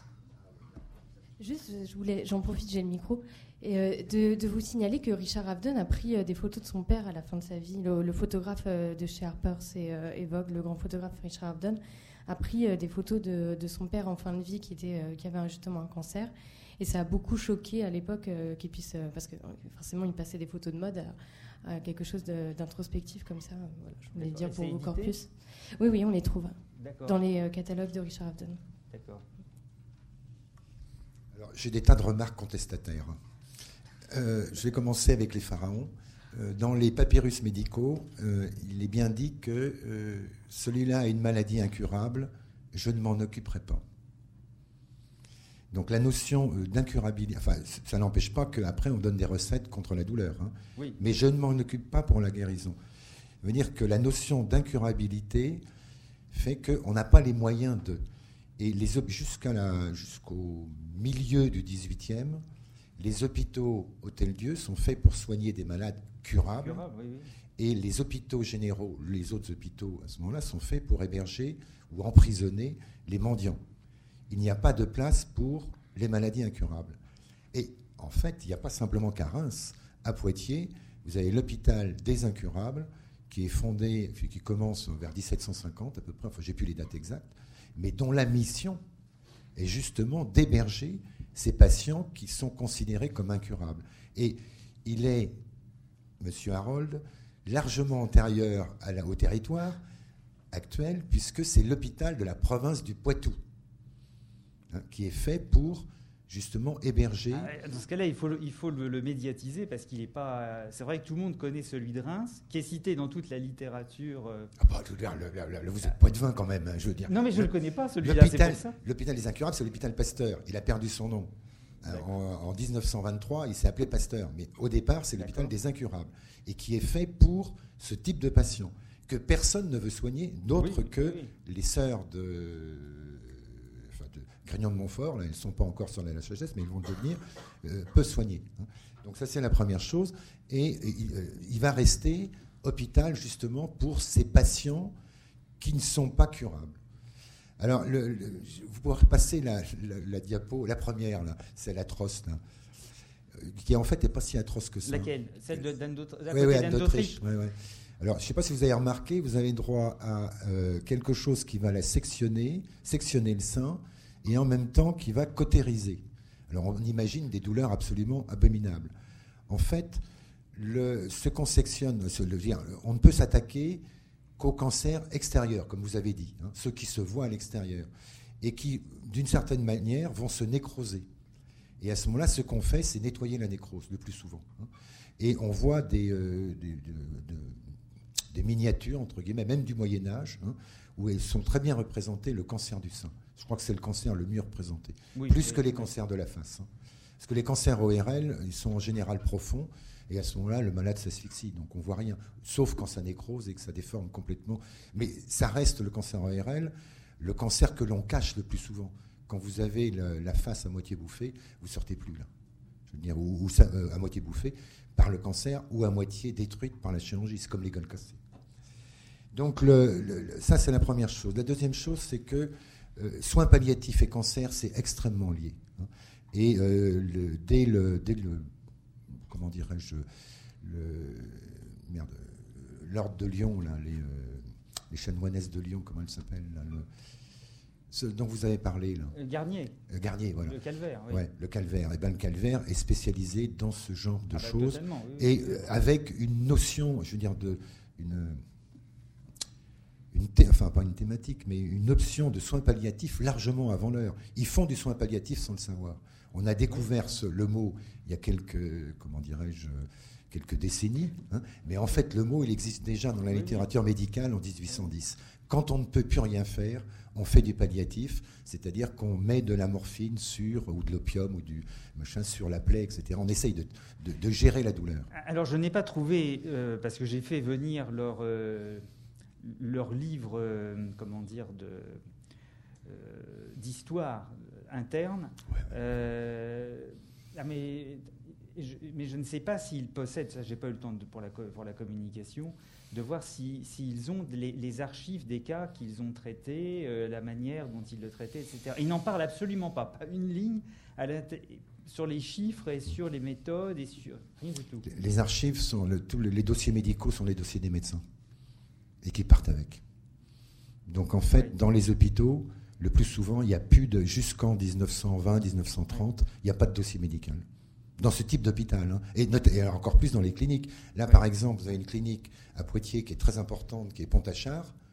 Personne ne, pourra faire une histoire de la médecine, euh, de la chirurgie dans les années 1900-1950, euh, tant qu'on n'aura pas mis la main sur euh, les archives de cette, de cette clinique.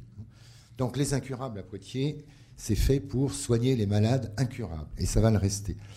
Je pense qu'également, il y a euh, un autre facteur, c'est que le, traitement du cancer, il va commencer quasiment immédiatement après la découverte de la radiologie. On s'aperçoit à ce moment-là, c'est la radiothérapie, et on ne va pas attendre les, les, centres anticancéreux. Vous allez avoir des petites unités de radiothérapie qui vont s'installer dans les hôpitaux, mais aussi en médecine libérale. Ici, c'est un cabinet privé qui fait de la radiumthérapie. Oui, oui, oui. oui, oui. Euh, j'ai pas eu le temps de le dire aujourd'hui parce que là, Mais je voulais rester centré sur les, essayer de rester centré sur le thème de la journée, qui n'était pas la stratégie médicale, mais c'était la prise en charge, le, la visibilité des malades. Et c'est, quelque chose d'un peu particulier. Sur le transfert, là, je vous rejoins, mais il faut. C'est, pas tellement le transfert des cancers finalement qui est. Ils vont y aller 5, 6 fois, 7 fois. Là où ça serait très intéressant, c'est le transfert des malades chroniques, comme les hémodialysés quels sont les rapports qui se lient entre euh, la personne, l'ambulancier, et le patient qui va euh, trois fois par semaine dans son unité d'hémodialyse, par exemple? Et vous avez d'autres euh, cas particuliers comme ça. Merci. Professeur Ariès, peut-être une dernière question s'il y en a une avant qu'on enchaîne. Oui, au fond.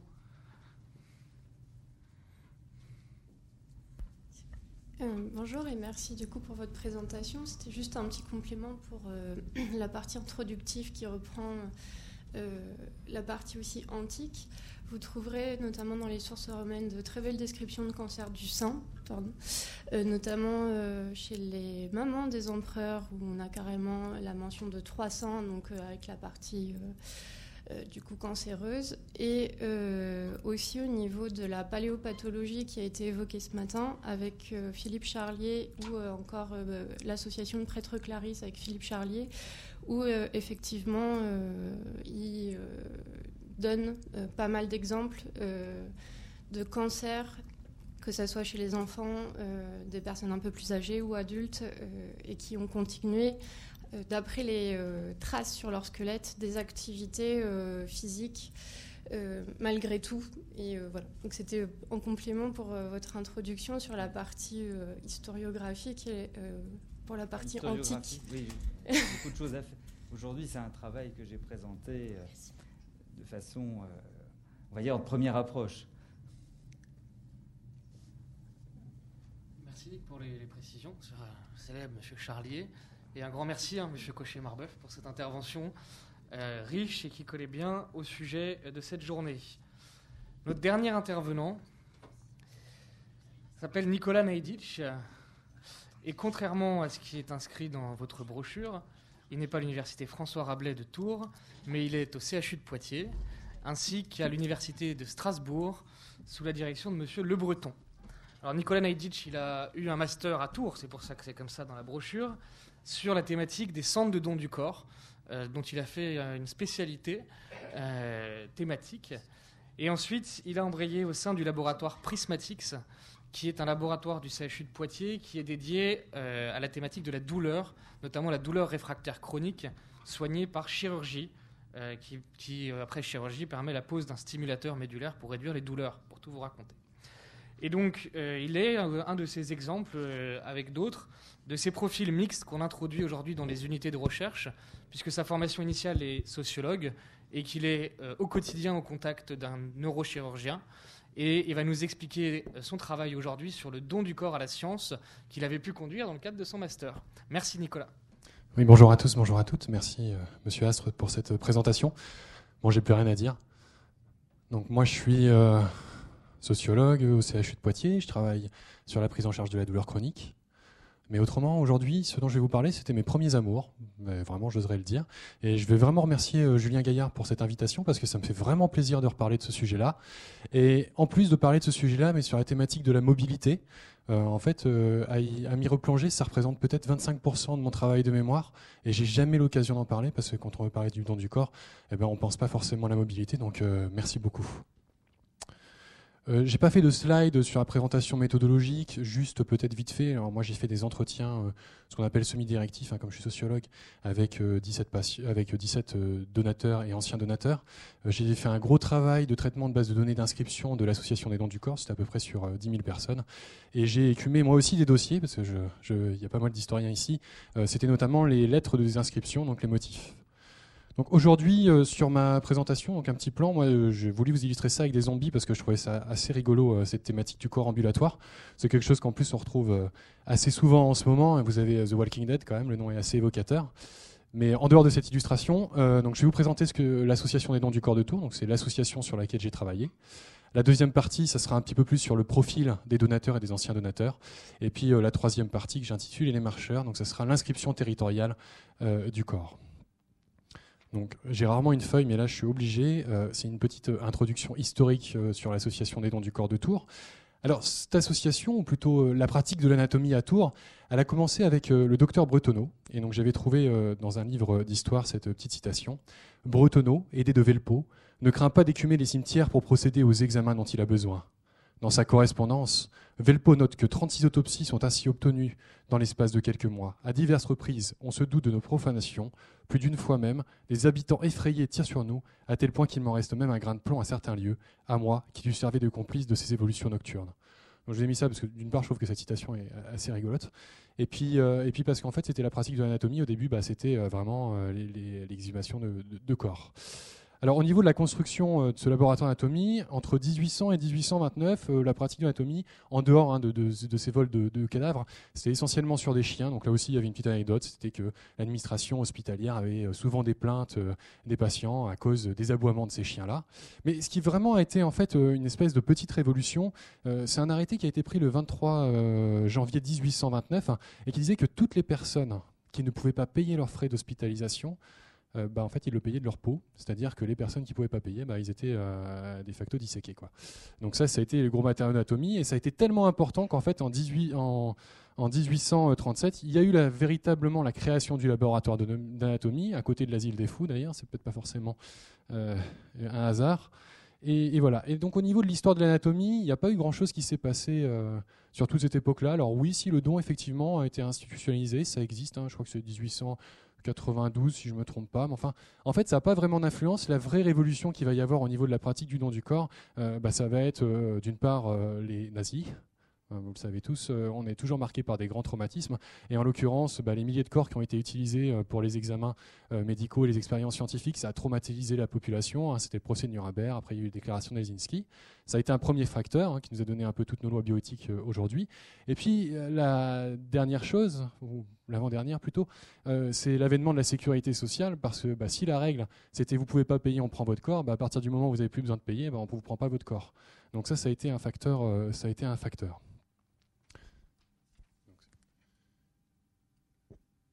Je vais reposer ma feuille, je la reprendrai. Euh, sur une histoire un, peu plus contemporaine euh, de l'association des dons du corps de Tours, je suis vraiment navré parce que vous ne pouvez pas vraiment voir. Donc euh, l'association, elle a vraiment été créée en 1976. elle a été créée en 1976 parce qu'en fait, 1977, excusez-moi, parce qu'en 1976, eh ben, en fait, il y a eu d'abord une problématique de transport. Hein, on est en plein dans la thématique. c'est que l'université a décidé de ne plus payer pour les frais de crémation et de transport. Or, c'était euh, la principale charge. Hein. vous voyez au niveau euh, de la répartition des donateurs, c'est régional, mais la région centre, à l'époque, la nouvelle région est encore plus grande. Donc, il y avait des frais qui étaient très, très importants.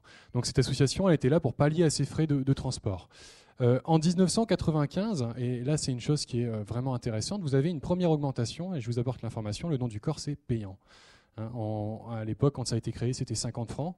Euh, en, en, 1995, ça passe à, euh, ça passe à l'équivalent de, 400, euh, de 400 euros. J'ai fait la conversion. Et c'était toujours sur cette problématique de transport. Et pourquoi cette problématique de transport? Et eh ben, Tout simplement parce que vous avez eu une modification législative. Ben, maintenant, pour transporter un cadavre, vous êtes obligé de le mettre dans une voiture blindée. Donc euh, il y a tout un, business hein, derrière. Évidemment, c'est les corbillards. Hein, donc c'est des, normalement, c'est censé être pour des règles sanitaires, mais enfin, euh, je présume qu'il y a autre chose derrière. Euh, vous avez eu une autre augmentation qui a suivi en, 2002, qui était de 900 euros. Alors là, c'était un problème. c'était un problème du prestataire de l'université. Et enfin, quand moi j'ai arrêté à peu près mon mémoire, les prix étaient stabilisés à 1200 euros pour donner son corps à la science. Au niveau de l'utilisation des corps euh, qui peuvent être faits dans un laboratoire d'anatomie, alors il y a trois usages. Le premier usage, c'est la formation initiale. Donc, euh, c'est la photo que, vous voyez euh, en haut, à gauche pour vous, à droite sur le tableau. Bref.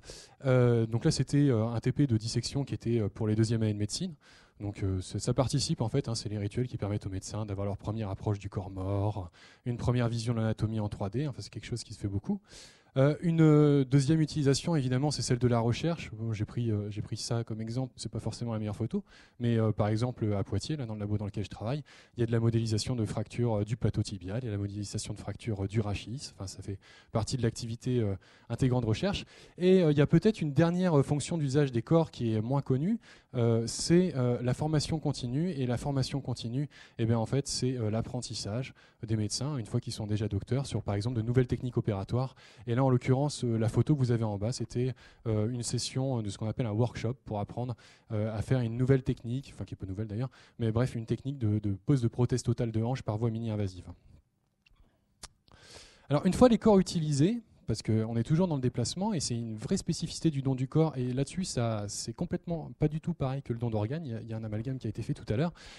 Eh ben, en fait, euh, le don du corps, euh, vous êtes utilisé. Alors déjà, il faut savoir que vous n'êtes pas toujours utilisé dans votre entièreté la première fois, parce qu'il y a une logique de rendement, c'est-à-dire que si vous avez euh, un workshop qui est prévu pour sur de l'orthopédie du bras, par exemple, eh ben, on va couper les bras des cadavres, on va les conserver. Si vous avez un workshop qui est prévu sur la jambe, on va couper les jambes, etc., etc. Donc en fait, les corps en fait sont, sont, jamais vraiment entiers. Et puis, et puis, il y, y, a une autre chose qui se passe, c'est que le don du corps, c'est anonyme. Et donc, vous n'avez pas non plus possibilité après de retracer les différents éléments. Tant et si bien qu'à la fin de l'utilisation totale du corps, eh ben, en fait, ils vont incinérer une boîte dans laquelle il y a 10 euh, jambes différentes, 5, euh, etc. Ce qui fait que c'est absolument impossible de rendre le cadavre à la famille. Hein, ça crée un traumatisme relativement, euh, relativement important parce que en fait il y a cette problématique, cette problématique du deuil qui est dit, en tout cas dans la littérature, impossible pour, pour les proches, puisqu'il n'y a pas vraiment de, de, de, possibilité de se recueillir sur la tombe d'une personne. En revanche, c'est quelque chose qui s'est diffusé à partir des années 90 dans presque tous les laboratoires euh, d'anatomie de France, c'est la création de monuments commémoratifs, c'est également le cas à Poitiers, hein, il y en a aussi, euh, sur lesquels, euh, avec des cérémonies, funéraires, cérémonies commémoratives organisées à peu près deux fois de l'année, sur, les, sur lesquelles les personnes vont pouvoir aller se recueillir.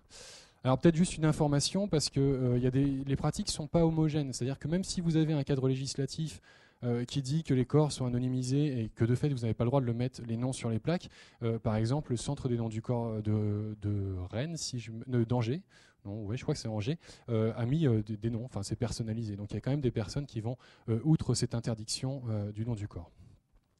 de, bref, outre le respect de l'anonymat du nom du corps.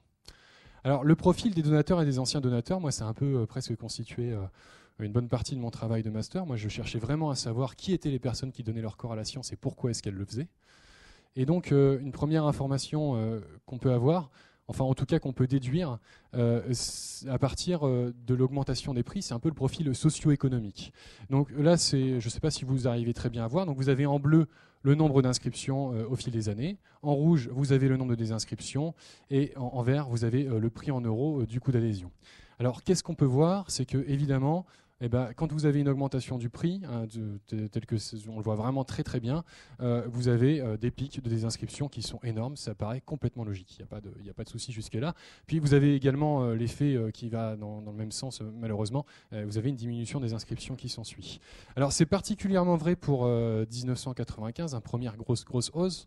C'est particulièrement vrai pour 2002. Hein. on passe à cette époque-là de 400 euros à 800 euros, donc les prix doublent. Ça commence à être vraiment très imposant. Par contre, vous voyez, il y a une toute petite hausse euh, qui se situe en 2009. Euh, par contre, il n'y a pas vraiment de désinscription. Euh, de désinscription supplémentaires. Vous avez même une augmentation des nombres d'inscriptions. C'est tout simplement parce que l'association a oublié d'envoyer une lettre en disant que le prix du nom du corps avait augmenté. Et, donc voilà. Alors moi, ce que je trouvais particulièrement intéressant en fait en étudiant ça, hein, parce qu'il n'y a pas de base de données qui dit quel est le profil socio-économique des donateurs, c'était de poser une hypothèse, comme quoi, alors dans l'histoire, on voit bien que les, les, personnes qui donnent leur corps à la science sont plutôt, enfin, à qui on prend le corps, sont plutôt les personnes les moins aisées. Euh, cependant, quand vous avez des prix euh, du don du corps qui sont de 1200 euros, c'est 600 euros de moins que la crémation la moins chère des PFI, j'ai fait le devis, euh, et ben, le rapport socio-économique il change un petit peu. Et dans mon mémoire, j'avais postulé ce qu'on peut appeler, j'ai perdu, j'ai perdu le mot, euh, c'est le phénomène de gentrification hein, qui est plutôt connu en, sociologie de l'urbanisme. Hein. vous savez, les plus riches prennent la place des plus pauvres et puis ça fait une petite tendance un peu bobo. Eh ben, j'ai postulé qu'il pouvait y avoir ce phénomène-là euh, dans le don du corps et donc euh, c'est à peu près ce que je pense qu'on observe. Il y a une deuxième information qu'on peut tirer. c'est que au niveau des motivations des personnes à donner leur corps à la science, quand c'était pas cher, la motivation économique c'était certainement la plus grande démotivation, on ne peut pas vraiment le nier. Par contre, j'avais postulé l'existence d'un ratio, d'un ratio qui serait bénéfice économique et par contre coût affectif pour les proches. Et à partir du moment où vous avez les prix qui augmentent, et eh ben, effectivement, ce ratio, il est complètement euh, déstabilisé. Euh, l'argent n'est plus un argument, par contre, la contrainte pour les proches est toujours aussi forte. Et donc, il faut que la motivation du don du corps ne soit plus économique, il faut que ce soit quelque chose de beaucoup plus profond euh, pour que les personnes maintiennent leur inscription. Et donc, de là, j'avais fait une extrapolation en disant qu'il y avait des chances qu'aujourd'hui, hein, c'est ce qu'ont confirmé aussi mes entretiens, les personnes qui donnent leur science soient plutôt des personnes qui sont euh, des catégories euh, plutôt aisées, euh, en tout cas avec un bon niveau culturel. la deuxième dimension dans le profil des donateurs, c'est évidemment leur âge. Alors l'âge des donateurs, il est âgé. Bon, là, euh, c'est une évolution euh, sur le temps. Euh, on, est passé en 1990-1994 de 60 ans de moyenne d'âge à 2010-2013 à, 68 ans de moyenne d'âge. Donc il y a eu une élévation significative de l'âge d'inscription. Et moi, ce que je trouvais particulièrement intéressant, c'est qu'il y a une seule chercheuse qui a travaillé sur le nom du corps. Elle postulait ce qu'on appelle la gérotranscendance, c'est-à-dire les personnes âgées seraient hein, plus portées vers le bien-être des autres, etc. Alors pour moi, ça ne tient pas vraiment la route parce qu'en fait, il y a un autre phénomène qui va jouer, c'est tout simplement que pour donner son corps à la science, il faut penser à sa mort. Et c'est tout bête hein, comme explication, mais euh, c'est pas comme ça qu'elle l'avait en tout cas formulé. Et effectivement, euh, j'ai même fait un comparatif en prenant les bases de données des pompes funèbres intercommunales de Tours, où j'avais 2000, 2000 euh, inscriptions. Il se trouve que les personnes qui donnent leur science sont un petit peu plus jeunes que les personnes qui, qui, souscrivent à un contrat obsèque, auquel cas on ne peut pas dire que la motivation est réellement une motivation, en tout cas portée sur l'intérêt plus général. Par contre, en, l'occurrence, euh, ce que je pense euh, qui est assez vrai, c'est que, et ce qui peut me sembler en tout cas expliquer cette évolution euh, de l'âge d'inscription, c'est que la gyrotranscendance, qu'elle explique assez bien, c'est le fait que les personnes âgées, c'est peut-être moins, en c'est une hypothèse, hein, moins attentives au prix. En tout cas, pour elles, ça les dérange moins que les autres de, payer, de payer directement une somme importante. Bon, ça reste à l'état d'hypothèse, mais en tout cas, ça se tenait assez bien. Alors au niveau du genre des donateurs, euh, je pense que vous connaissez, je, pas je pense que vous êtes quasiment tous en histoire, en sciences sociales en tout cas, connaissez tous la super théorie du care avec des infirmières eux, des assistantes sociales eux, hein, où les femmes prennent soin de leurs conjoints et les conjoints euh, bah, tuent leurs femmes quoi. Mais euh, Mais du coup, selon cette théorie du care, il y avait une idée qui était, qui était assez simple, c'est de dire bah, les femmes, elles vont plus donner leur corps à la science, logique, elles prennent beaucoup plus soin des autres. Et eh bien en fait, c'est vrai, 55% de, femmes pour 45% d'hommes, sauf qu'il faut le mettre en, parallèle avec l'élément précédent, euh, l'âge d'inscription et, évidemment euh, la pyramide des âges. Hein. on voit assez bien euh, que les femmes sont plus nombreuses quand elles sont plus âgées. Et en fait, quand vous faites le, rapport à la structure démographique française, il y a autant d'hommes que de femmes qui donnent leur corps à la science, donc pas du tout d'effet du Caire. Par contre, et là c'est vraiment intéressant, les femmes se désinscrivent plus que les hommes. Ah, on se dit mystère, quoi. Si c'était le Kier, comment est-ce qu'on peut expliquer ça? Donc effectivement, hein, euh, là je l'ai remis euh, sur, sur j'ai repassé en pourcentage, la différence est significative. Vous avez 12,3% des inscriptions pour les femmes et 8,3% pour les hommes. Pourquoi? Et c'est là qu'on prend toute la, place dans cette thématique de la mobilité du corps. Eh ben, sur les motifs de désinscription que j'ai étudiés euh, sur les lettres d'annulation du nom du corps, je, je, sais ce que vous vivez les historiens, c'est terrible, moi je l'ai assez mal vécu. Euh, eh ben. J'ai relevé en tout cas trois, trois causes d'annulation qui sont assez explicitement. La première, c'est le déménagement.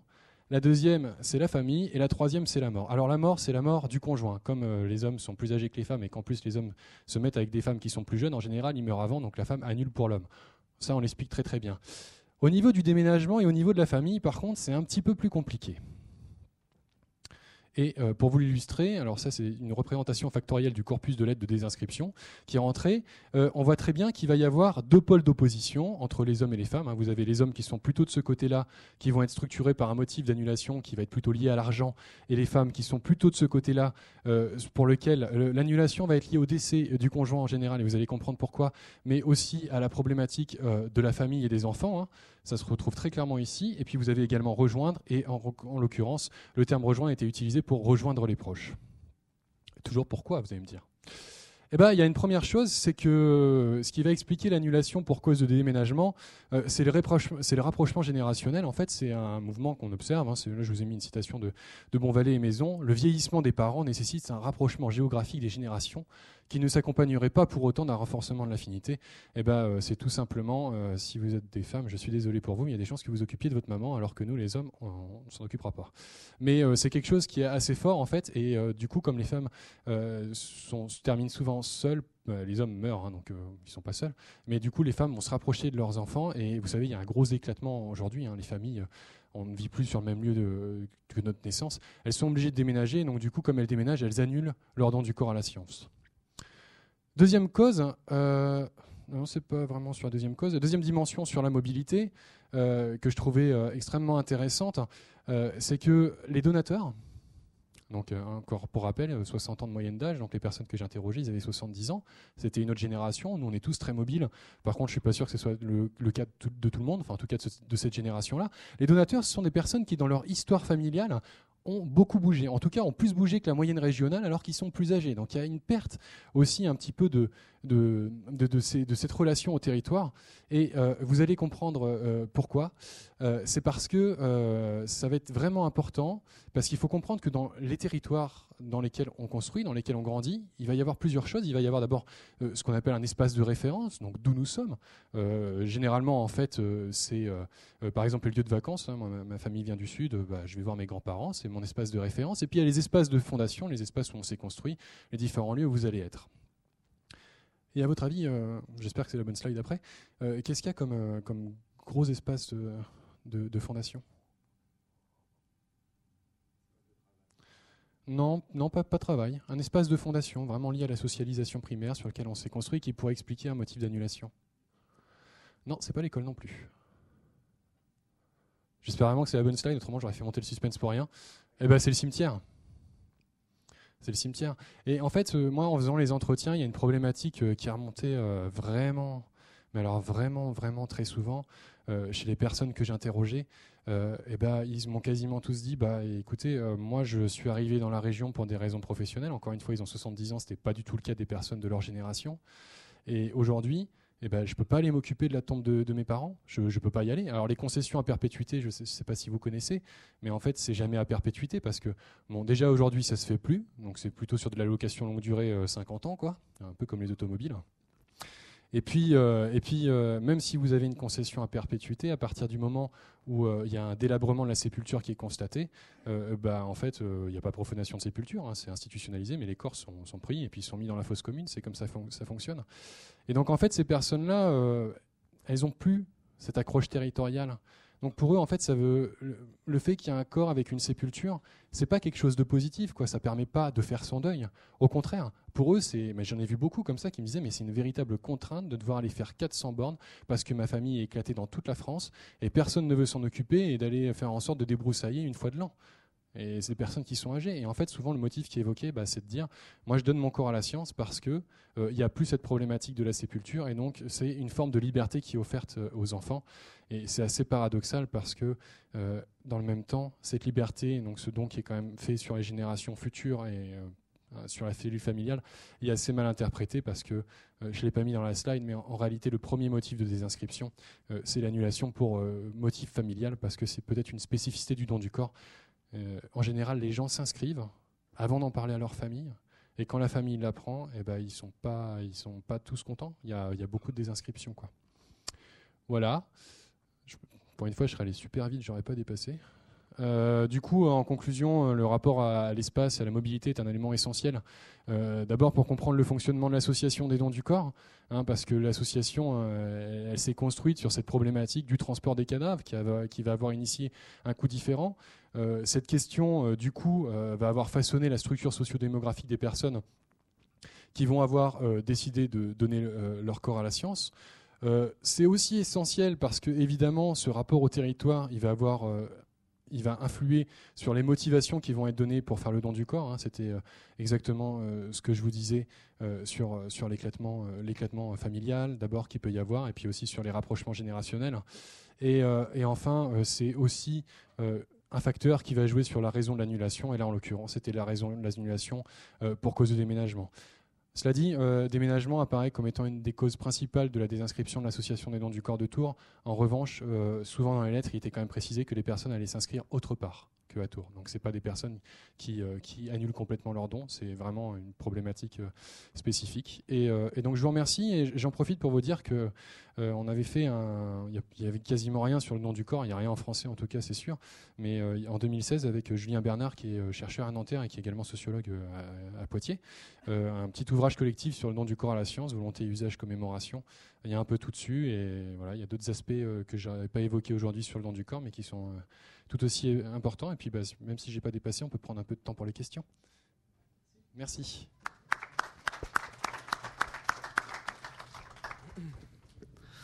Alors avant peut-être euh, de vous donner la parole euh, à la salle, une ou deux remarques sur ces, dons du corps, parce que dans un hôpital c'est une vraie question, former les jeunes sur des corps humains, simplement pour préciser que la loi ne nous donne pas beaucoup d'indications.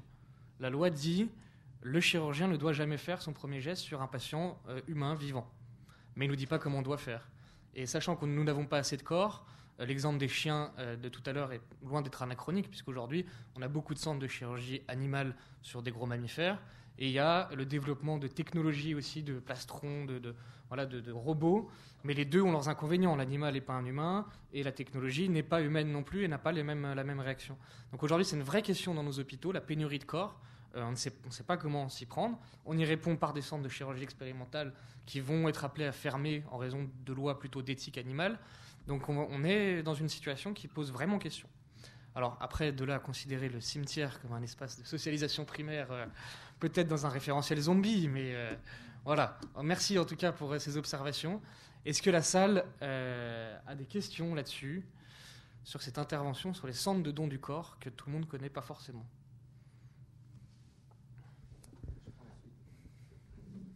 D'abord les deux dames. Il hein. faut, être équitable aujourd'hui. Les, dames d'abord pour une fois.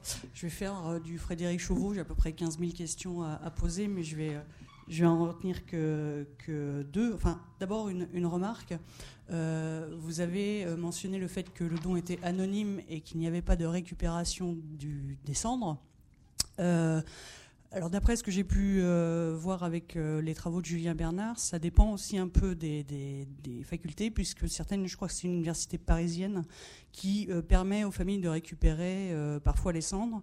Et le choc aussi peut être assez violent pour des familles qui vont récupérer des cendres au bout de six mois, un an, alors que le deuil avait déjà été entamé. Donc ça, c'était une première remarque. Et mm, ma deuxième question concerne le phénomène de désinscription qui serait dû à une augmentation en fait du prix, d'après ce que j'ai pu comprendre dans votre explication. Ce qui veut dire en fait que des gens qui se sont inscrits à une date donnée, quand il y a une augmentation du tarif, doivent repayer la différence et à ce moment-là se désinscrivent ou euh, parce que euh, à Poitiers, euh, j'ai l'impression qu'on paye une fois et euh, le, tarif qui a été payé, même s'il y a une augmentation euh, dans euh, quelques temps, il n'y aura pas de, de, demande auprès de la famille ou auprès du, donateur pour payer la différence. Oui, c'est ça, c'est pas rétroactif. C'est une somme à un instant T qui n'est pas réévaluée au, au, fil du temps. Oui, mais, mais il est violent le micro. Merci pour vos questions. Vous êtes donatrice? Ma famille, oui. Oui, d'accord. Alors, pour répondre à la première, effectivement, euh, l'anonymat et la récupération des cendres, c'est ce que je disais, c'est pas une pratique qui est homogène. Euh, par contre, j'ai aussi précisé, et je pense que c'est tout l'intérêt de l'approche euh, un petit peu scientifique, historique et tout ça, c'est qu'à à Paris, ok, ils rendent les cendres des personnes. Sauf que, comme je vous disais, en fait, à moins qu'ils aient un volume de cadavres hyper important, à moins qu'ils aient jamais de problème de frigo, etc., ils rendent pas le cadavre de la personne. Ils rendent trois bouts de jambes différents, ils rendent des cendres. Mais, ça, la famille ne le sait pas. Ah oui, bah, exactement, exactement. Alors après, du coup, il y a, quand même il y a une association des directeurs de laboratoire d'anatomie. Ils se posent euh, régulièrement la question. Euh, en l'occurrence, ils trouvent que c'est pas très éthique de faire ça, et il y a qu'à qui font ça, et moi aussi je trouve ça un peu juste. Et pour l'anecdote, je trouve ça assez rigolo parce que euh, je discutais justement à l'occasion de ce séminaire avec Julien Bernard et le président des PFI de Paris, des pompes funèbres générales de Paris, qui nous racontait l'histoire que vous savez, les, les nouveau-nés quand ils sont crématisés, ben, en fait il n'y a pas de cendre parce que bah, il n'y a pas de quoi de faire de cendres et puis il y a des volumes d'air qui passent qui sont énormes. Alors du coup, ils récupèrent les cendres des personnes qui sont avant pour le donner à la famille. Donc, ce qui pose quand même une réflexion intéressante sur la projection sociale qu'on va faire sur l'élément qui nous est donné. en l'occurrence, euh, enfin voilà, je dévie un peu, mais je trouve que la pratique du centre parisien, je sais peut-être pas le lieu, mais moi je trouve pas ça très cool. Mais euh, et sur la deuxième question, euh, les modalités du don du corps et les modalités de, de paiement, en fait, à Tours, ce qui se passe, c'est qu'il y a des alors c'est assez fou parce qu'il y a une adaptation même à l'augmentation des tarifaires. Euh, du coup, l'argent est mis sur le compte d'une mutuelle partenaire de l'association des dons du corps. Il n'est prélevé qu'une fois que la personne est décédée et c'est les intérêts qui permettent de pallier l'augmentation annuelle du don du corps. Donc c'est euh, complètement dingue, mais non, en fait, ils ne payent qu'une fois et, euh, euh, ils font, et maintenant, en fait, ils font d'abord euh, donner à, cette mutuelle ou cette assurance ou cette banque, enfin, voilà, parce qu'ils ont eu aussi beaucoup de problèmes. C'était les personnes qui, enfin les familles, hein, qui ne voulaient pas donner l'argent à l'association. Hein. et là, ils n'ont aucun moyen de le récupérer. Et ça arrive beaucoup plus souvent que ce qu'on croit. Mais merci, c'était vraiment des. Enfin, je pense que c'est le cœur du sujet, tout ça. Un centre de don du corps à Grenade, en Espagne on nous expliquait aussi que c'est un vrai business. C'est-à-dire qu'il n'y a qu'en France qu'on a ce fonctionnement-là de faire payer celui qui va donner son corps. Eux, à Grenade, ils récupéraient des corps qui venaient des États-Unis. C'est-à-dire qu'ils les faisaient venir dans un avion en chambre froide pour les faire venir des États-Unis. Ils les payaient 2400 dollars et les réutilisaient 8 à 10 fois pendant deux semaines. Donc on imagine l'état du corps à la fin, et c'est devenu un vrai business. Et en France, on n'a pas du tout souhaité entrer dans cette logique, notamment du fait qu'on ne fait pas de commerce d'éléments du corps humain. Et c'est assez particulier comme contexte euh, si on le met dans une perspective internationale. je vais le prendre comme une, comme une question. Euh, c'est vrai, en fait, j'aurais dû commencer par là. Il y a, trois, il y a trois règles hein, pour le don du corps. Hein. Les deux premières, on s'en fiche, mais il y a effectivement celle de pas de commercialisation d'éléments du corps humain. sauf que ce que je vous ai pas dit, c'est que sur la formation continue, eh ben, en fait, euh, hein, c'est organisé par des laboratoires hein, euh, biotechnologiques, hein, plutôt, c'est des, postes de prothèses ou des postes d'électrodes, dans le cadre de, mon travail hospitalier. Euh, donc il y a des industriels qui vont louer les locaux du laboratoire d'anatomie. Alors effectivement, comme on ne fait pas de commerce du don du corps, on loue pas des corps, on loue les locaux du laboratoire d'anatomie. Par contre, ce qui est assez, assez rigolo, c'est que du nombre de chirurgiens présents dans les locaux va dépendre le prix de la facturation, parce qu'on sait que pour trois chirurgiens, il faut un corps. Donc vous voyez, il y a il y a une législation, il y a des adaptations sociales, et dans le cadre du don du corps, il y a un véritable business qui se crée. Et euh, c'est un peu ce que je dénonçais. Maintenant, je comprends les problématiques qu'il y a en recherche. Hein. je, le subis tous les jours. Donc, euh, je, vais, on va essayer de dépasser ce, côté un peu répugnant. Mais, euh, mais c'est une réelle pratique qu'il y a aujourd'hui sur le business du don du corps. Et je, vous assure qu'il est pareil pour toutes les autres formes de dons. Mais ce n'est pas le cas de cette conférence. Docteur Delbreuil. Oui. Euh, d'abord, juste un premier point pour rebondir sur le fait de rendre des parties de corps qui n'appartiendraient pas euh, au cadavre. Euh, c'est quand même très très très limite parce que si je fais un parallèle nous avec la pratique d'identification qu'on peut avoir sur des catastrophes type des crashs aériens par exemple, on sait très bien qu'on va récupérer chaque morceau de corps qu'on va identifier par rapport à une personne et qu'on ne va rendre que ce qui appartient à la personne, même dans des contextes qui sont extrêmement compliqués. Donc sachant qu'il peut exister des méthodes quand même de traçabilité suffisantes dans les centres de du corps, ça paraît euh, très très particulier comme pratique d'aller rendre euh, une jambe qui n'appartient pas au bon corps. Ben, ça c'est une parenthèse. Euh, j'ai cru comprendre que vous aviez fait des entretiens semi-dirigés avec euh, des personnes qui allaient donner leur corps. Euh, quel est leur point de vue sur euh, le, morcellement en fait qu'on peut imaginer dans ce corps qui va être utilisé, qui va être démembré, qui, quelle approche ils ont de ça? Parce que moi j'aurais pensé, comme ça naturellement, que ça pouvait être un des motifs de désinscription le fait que la famille puisse avoir euh, cette approche, cette idée de morcellement et d'atteinte au corps euh, qu'il puisse y avoir après la mort. Oui, merci. Pour, euh, sur votre première remarque, je me permets, je trouve ça hyper intéressant. Je suis bavard. il y a le deuil impossible de, Dominique Mémy, hein, c'est un, concept hein, sur, depuis les années 90. Euh, toute victime qui ne peut pas être identifiée, hein, notamment c'était le cas, prenez l'exemple des, accidents dans le tunnel du Mont Blanc, je crois, les crashs aériens, c'est devenu tellement insoutenable pour les gens qu'il y a eu cette nécessité de, faire quelque chose de personnalisé. Donc ce que vous décrivez dans votre pratique, c'est une émergence relativement nouvelle. Et, euh, donc c'est ce que, vous, ce que vous dites est très Qui vient aussi des techniques ADN. Hein. Oui, oui, bien sûr. Non, mais il y a, y a, Avant, c'était pas possible. Mais, cette volonté, en tout cas, euh, permise par la technique, mais aussi par les proches, s'est fait de sentir dans les années, dans les années 90. Et en fait, ça se fait pas sur le nom du corps parce que déjà que vous demandez 1200 euh, euros à des personnes pour donner leur corps, si en plus vous leur faites payer ou que vous imputez hein, aux frais de fonctionnement du laboratoire l'analyse ADN pour, remettre les jambes ensemble, eh ben, c'est pas possible. Et puis vous pouvez pas non plus avoir de traçabilité sur les corps. Enfin, c'est pas possible. Hein. Ils sont à flux tendu les, laboratoires d'anatomie. Hein. C'est des techniciens. Ils sont payés 1200 euros par mois. Ils font ce qu'ils peuvent. Donc, euh, donc il y a ça. Sur la deuxième, euh, j'ai déjà oublié ce que c'était. Vous pouvez me rappeler s'il vous plaît? L'idée, l'approche du corps morcelé que peut avoir la, la, personne qui va donner son corps. Oui, alors on peut pas s'inscrire. Enfin, quand on s'inscrit en général, on sait qu'on va être démembré. Donc en fait, c'est pas un motif de désinscription parce que de fait, les gens l'ont appréhendé. Par contre, c'est certainement un motif euh, de, répulsion pour les proches. Mais j'ai pas fait d'entretien avec les proches, donc ça, je pourrais pas le savoir. Euh, par contre, à défaut, moi, c'est pas sorti dans mes entretiens parce que c'est des personnes qui avaient pesé le pour et le contre, euh, bah, qui savaient que dans le nom du corps, ils allaient être démembrés. Enfin, il n'y a pas de voilà. Des personnes qui, il y en a qui sont religieuses. Hein. Faut pas croire qu'ils ils sont pas, ils sont pas dans les motifs classiques de la religion. Il y a des protestants hein, pour qui l'intégrité du corps a pas vraiment d'importance. Mais euh, c'est pas quelque chose qui est ressorti. Et en fait, c'est pas quelque chose qui est ressorti parce que euh, j'en ai pas parlé, mais euh, l'un des principaux facteurs de motivation des personnes pour donner leur corps à la science, euh, c'est des personnes, en fait, c'est pas un don du corps, c'est un contre-don du corps. C'est des personnes qui remercient la médecine pour tout ce qu'elles tout ce qu'elles ont fait pour lui. Et on le voit assez bien parce que, euh, on le voit dans le discours, euh, évidemment, souvent des hommes, hein, ils vieillissent plus mal que les femmes en général, donc dans leur discours, ça apparaît très clairement. Je remercie la médecine de m'avoir permis deux, j'ai eu six, opérations, etc. Ça sort très clairement. Et c'est encore plus impressionnant parce que pour les femmes, qui vieillissent en meilleure santé que les hommes et donc qui sont normalement moins. Bah, qui ont eu moins d'intrusions, en tout cas médicales, enfin moins d'histoires, ben, en général, elles justifient leur don, en tout cas leur contre-don du corps, en disant Je remercie la médecine parce qu'elle a permis à mon mari de. Et donc en fait, effectivement, mais c'est assez incroyable. Hein. Et euh, donc en fait, la, question de la, dissection du corps, est jamais ressorti dans mes entretiens, ça n'a jamais été quelque chose de pénible. Parce que c'est quelque chose qui ressort beaucoup euh, dans les, refus des autopsies. Alors les autopsies médicales, scientifiques, on demande un consentement à la famille. Les autopsies médico-légales, il n'y a pas de consentement à la famille. Et euh, assez régulièrement, euh, il y a quand même pas mal de familles qui viennent manifester leur mécontentement par rapport à la justice à cause de cette atteinte du corps. Et cette atteinte du corps, elle est beaucoup plus difficile à accepter de notre côté par les personnes âgées, qui ont souvent une approche religieuse plus importante et des croyances plus importantes que les autres. Et, et là, à l'inverse, c'est des personnes âgées, enfin, souvent plus âgées, qui donnent.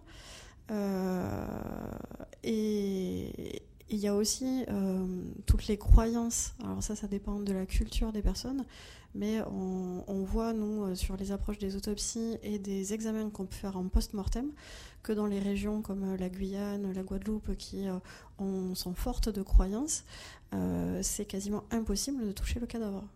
Oui, alors juste un truc, c'est vous, vous avez combien de cadavres par an à peu près pour ces En France, même en France, dites-moi en France?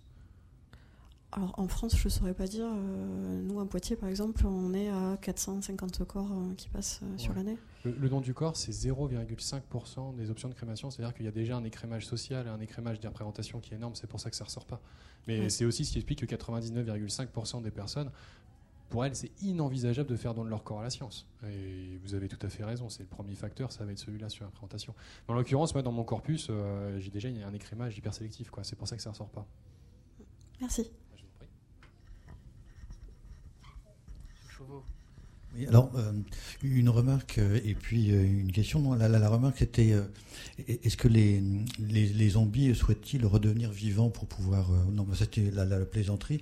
Mais ceci dit, donc à la fin du 19e siècle, quand se développe un humour morbide, il y a un certain nombre de caricatures où on voit des, squelettes se, réveiller brusquement et l'un dit à l'autre oh, J'ai fait un cauchemar, j'ai cru que j'étais redevenu vivant. Voilà. Alors, mais plus, plus sérieusement, alors c'est peut-être une question donc naïve, mais est-ce qu'il est possible, quand on fait don de, de son corps, d'émettre des réserves dans deux sens. Premièrement, il faut dire, euh, voilà, vous faites ce que vous voulez avec mon corps, mais vous ne touchez pas à telle partie, par exemple le visage et les mains. Et puis, euh, deuxième réserve, en disant, vous pouvez faire euh, ce que vous voulez, mais sauf tel ou tel aspect. Voilà. Est-ce que ça, c'est un dispositif qui est, possible ou pas? Parce que je me souviens, par exemple, avoir vu un reportage sur la, ferme des morts euh, aux États-Unis, il y en a plusieurs où on met donc du coup des, décors euh, qu'on laisse dégrader donc euh, dans des environnements différents pour pouvoir faire un certain nombre de calculs. Et puis il y avait des donateurs qui se sont rétractés en disant non bon moi je veux bien donner mon corps à la science, mais je veux pas que mon corps subisse ce sort-là. Enfin voilà c'est. Merci pour cette question parce qu'en fait elle est cruciale sur autre chose que mon sujet, c'est la bioéthique tout court. Vous savez, il y a une différence entre le don du corps et le don d'organes. C'est que le don d'organes, c'est le consentement présumé. Hein. Euh, bah, si aujourd'hui vous n'êtes pas inscrit sur une liste et que vous avez un accident, bah, on ne vous demande pas votre avis et on ne le demande pas vraiment à votre famille non plus aujourd'hui. Le don du corps, par contre, euh, c'est le consentement éclairé. Ça veut dire que la personne signe un formulaire s'engage économiquement en plus. Hein, l'engagement économique est très important dans notre société pour dire je donne mon corps à la science. On dit que ça, c'est le consentement éclairé. Sauf qu'en fait, ce n'est pas le consentement éclairé parce que les donateurs ne savent pas pourquoi va être utilisé leur corps. Dans les préventation, par exemple, les donateurs pensent que leur corps va servir uniquement à la formation des étudiants ou à la recherche médicale. Mais l'utilisation des corps, c'est beaucoup la formation continue. Et si au début temps blanc, je leur dis, mais écoutez, euh, est-ce que vous savez? Alors, la formation continue, c'est utile. Hein. S'il n'y en avait pas, euh, les chirurgiens seraient vraiment, vraiment, vraiment en misère, et donc vous aussi. Hein. Je ne remets pas en cause ça. Mais euh, si on leur disait, vous payez pour que votre corps soit reloué à, l'industrie, il y aurait peut-être plus de réticence. Donc non, il n'y a aucune possibilité, c'est un faux consentement éclairé, et je ne veux pas faire de manifestation ici, mais je trouve que ça fait partie euh, des points tout à fait contestables dans cette législation, et je, suis révolté. Voilà. Mais merci pour cette question qui est capitale. je ne suis pas du tout d'accord avec la notion de consentement présumé. Et euh, qu'on pique le machin, etc. Moi, j'ai travaillé pendant 25 ans là-dedans, dans le prélèvement d'organes, en neurochirurgie, sur des morts cérébrales. Euh, un, euh, a, premièrement, si vous avez la volonté du patient, ça ne pose strictement aucun souci à tout le monde. À partir du moment où c'est lui qui a décidé que vous avez une carte de donneur ou plusieurs personnes attestent, attestent que j'ai toujours voulu donner mon corps pour, enfin, donner mes organes. Et ce qui m'étonne, c'est que dans euh, le, don de corps, euh, enfin le don du corps à la science, vous, dire, cette notion de respect de la volonté du défunt soit pas observée. Ça, c'est le premier point. Deuxième point, euh, on a effectivement le droit légal depuis 89 ou 90, je ne sais plus exactement, de, à partir du moment où le patient est mort en état de euh, mort cérébrale et qu'il n'est pas inscrit sur le livre des refus, euh, son corps appartient à la France, donc euh, on peut le prendre et craque sans demander l'avis à personne. Aucun service de réanimation n'a jamais fait ça. donc on, a, on, essaye de, on discute avec la famille. Hein. les discussions peuvent se terminer par un refus. Les discussions peuvent se, se solder par effectivement une acceptation. Hein. Je vous dis, le cas le plus facile, c'est quand patients, le, le, patient en a discuté. Un autre cas facile, c'est quand c'est vous qui avez soigné le, le futur mort, enfin la, personne qui passe en, mort cérébrale, et euh, que c'est vous qui vous chargez de l'annonce, en disant que maintenant, il est en état de mort cérébrale, vous êtes son, médecin, son réanimateur depuis une quinzaine ou une vingtaine de jours, hein. eh bien c'est vous qui, euh, annoncez la, la, mauvaise nouvelle, entre guillemets. Hein. Eh bien, avec ça, le taux de refus est inférieur au taux de refus si vous faites venir la cellule. Et ça, c'est ce qu'on a observé en neurochirurgie pendant des années. Donc le, respect, un, respect de la volonté du patient, et deux, respect, disons, de l'équilibre de la famille. Vous n'allez pas vous risquer à euh, exiger, même si la loi vous autorise à le faire, hein, euh, de piquer le corps, entre guillemets, hein, pour piquer les organes, au détriment d'un équilibre de la famille. La famille, il faut qu'elle. Je veux dire, une mort comme ça, une mort brutale, c'est une rupture de l'équilibre de la famille. Si vous en ajoutez une autre, c'est pas la peine. On n'est pas là pour ça. Donc, alors, ça, c'était mes, mes, reproches hein, sur le, le don du corps. Mais, je vais vous y répondre. attendez, attendez, j'ai deux, hein.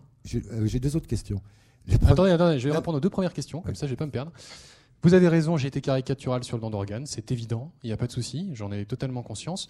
Euh, peut-être euh, vous qui êtes euh, historien et neveu d'historien, vous savez que la mort encéphalique, en tout cas la reconnaissance légale de la mort, mort cérébrale, je sais que vous faites des distinctions que je ne connais pas. c'est pareil. Hein. C'est arrivé, exactement en même temps que les premiers immunosuppresseurs. Donc il y a une petite redéfinition sociale, en tout cas du concept de mort, qui est vraiment intéressante et que Maastricht 3 remet complètement en question. Mais vous avez raison, j'ai été complètement caricatural. Sur la question de la volonté du défunt, c'est particulièrement important, euh, en tout cas, euh, évidemment, il y a des négociations qui sont faites, c'est jamais fait comme, comme ça dans le cas du don d'organes. Je sais très bien que les équipes médicales sont confrontées à des situations qui sont difficiles, qui sont parfois aussi conflictuelles, et qu'il y a toujours une négociation. Je parlais des textes de loi. Je trouve que c'est intéressant aussi de faire une lecture à partir des textes de loi et de la dissocier de la pratique mmh. euh, des acteurs du, du, commun, et là-dessus, vous avez entièrement raison. Sur la question de la volonté du corps, enfin sur la dernière volonté, pour le nom du corps, c'est hyper intéressant euh, parce que en fait vous vous rendez compte que les personnes qui donnent leur corps à la science et qui annulent parce que leur famille ne veut pas. J'ai aussi vu des lettres de désinscription avec des personnes qui avaient un tuteur légal parce que certainement, on peut pas dire qu'elles étaient, euh, enfin pour des raisons X ou Y, mais euh, leurs volontés ne sont pas respectées et leurs dernières volontés ne sont pas mmh. respectées. La, question de, dernière volonté, parce que moi c'était un peu la thématique de, de mon mémoire, c'était à qui appartient le corps? Il nous appartient pas, notre corps, nos dernières volontés, ça n'existe pas, c'est un espèce de masque. quoi. Il y, a toujours une négociation qui est faite avec l'entourage, qui est faite avec les proches, qui est faite avec la loi, qui est faite avec les acteurs. Et ça, c'est une notion qui est hyper importante à prendre en compte. Et je vous en prie pour les deux autres questions. Alors, la deuxième question, elles sont plus, euh, plus complexes. Hein. Euh, le développement de l'incinération, je crois que c'est 25% maintenant. Donc ça devrait, euh, je veux dire, l'attachement au cimetière, au machin, etc., à la cendre, au démembrement du corps, euh, ça devrait euh, quand même commencer à disparaître parce que ça n'a plus d'importance. On va être réduit en cendres et les cendres on les balance partout. Hein. Ça c'était le premier point. Et deuxièmement, pourquoi vous vous inscrivez pas dans les les machins de contrat obsèques? Après tout, ça coûterait moins cher à la société. Hein. Vous êtes qu'à 1200 euros, un enterrement c'est 3500 et quelques euros, etc. Et donc le, ben, le contrat obsèque, c'est je donne mon terrain à la science, c'est tout, et c'est l'assurance qui paye. Bon, effectivement, je pense que la, généralisation de la crématisation, en tout cas, ça va lever une barrière. Donc, euh, ça, vous avez raison de le faire remarquer. Euh, concernant la question des contrats obsèques, hein, moi, je suis allé faire faire mon devis hein, pour mes propres funérailles. Euh, vous savez, moi, je posais la question aux gens vous pensez que ça coûte combien une crémation? La moins chère possible. Vous avez 4000 euros, 5000 euros. J'ai plein de gens qui m'ont dit ah ben moi, j'ai souscrit une assurance obsèque. Je devais donner 90 euros, 100 euros par mois. J'ai fait ça pendant 20 ans, ça m'a coûté 10 000 euros.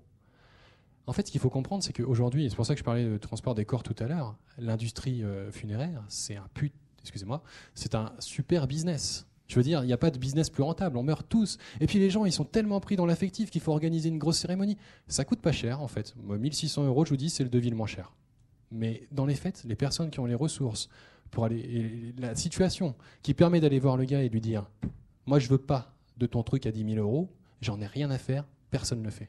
Donc pour les gens, en fait, ok, euh, vous avez raison en théorie, mais en pratique, ça, ça ne fonctionne pas. Alors que le don du corps, vous donnez 1200 euros, c'est cher, mais c'est fini, quoi. Oui, j'ai une observation.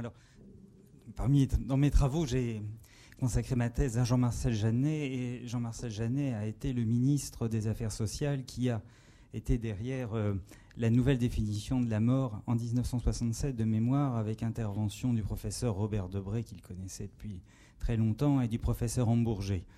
Euh, c'était effectivement à cause des manipulations qui étaient faites par Hambourger, euh, qui étaient un peu limites euh, pour les, greffes rénales, qui posaient, qui difficulté. Et puis ça a correspondu, vous avez à l'année de la transplantation de Barnard et au lancement des programmes pour la, les greffes de cœur. bon. Euh, est-ce qu'il n'y a pas aussi, dans les représentations euh, folkloriques populaires, l'image des peut-être aujourd'hui, je pense que ça n'est plus du tout ça, hein, mais dans le passé, des, carabins qui faisaient un peu n'importe quoi euh, parce que les choses n'étaient pas codifiées. En général, je commence toujours mes présentations par ça. J'ai plein de citations dessus. Je vais répondre rapidement. vous avez raison. Mais en fait, euh, c'est plus compliqué que ça. C'est assez rigolo parce que d'ailleurs, mon, directeur de thèse a travaillé sur le don du corps. C'est comme ça que je l'ai connu. Euh, dans son livre, il y a plein de petites anecdotes comme ça sur les carabins qui s'amusent avec euh, les différents membres, etc., etc. En fait, ce qui a transparu à travers l'histoire, c'est toutes ces petites anecdotes parce que ces anecdotes, et d'ailleurs on en parlait ce midi, c'est ce qui fascine les gens. Mais en fait, ça a jamais, ça a toujours été quelque chose de plutôt marginal. À Tours, il y a, il 5 ans, ils ont volé un doigt et puis ils l'ont mis dans un sandwich. Ils ont fait arrêter toute une chaîne de production. Ah, ça a défrayé la chronique. Bon, euh, en 20 ans d'existence de l'association, il y a un doigt qui a été piqué, quoi. Euh, vous voyez ce que je veux dire? Donc effectivement, euh, non, c'est terrible. Hein. Il ne faudrait pas qu'il y ait de doigts qui soient piqués, même si ça fait quand même partie du processus d'apprentissage du rapport au corps mort. Hein. Quand vous passez votre vie dans le laboratoire d'anatomie, bah, vous, ça doit être encore pire, quoi. Des, macabées ouverts, on en voit tout le temps. Hein. Heureusement qu'il y a des techniques qui sont, qui sont là. Et le jeu en fait partie, il ne faut pas l'oublier. Mais donc, du coup, ces représentations sont en fait sont, sont mises sur le devant alors qu'elles restent très très marginales et effectivement elles sont un frein. Et donc quand je fais des interventions en fac de médecine, je dis aux étudiants arrêtez de vous marrer devant les gens qui n'y connaissent rien parce qu'ils interprètent mal vos propos. Parce que c'est le cas. Voilà. Et puis merci. Euh. Merci, merci Nicolas, merci euh, à l'ensemble de nos intervenants. Je vais peut-être passer la parole euh, à M. Chauveau pour apporter la conclusion de cette journée.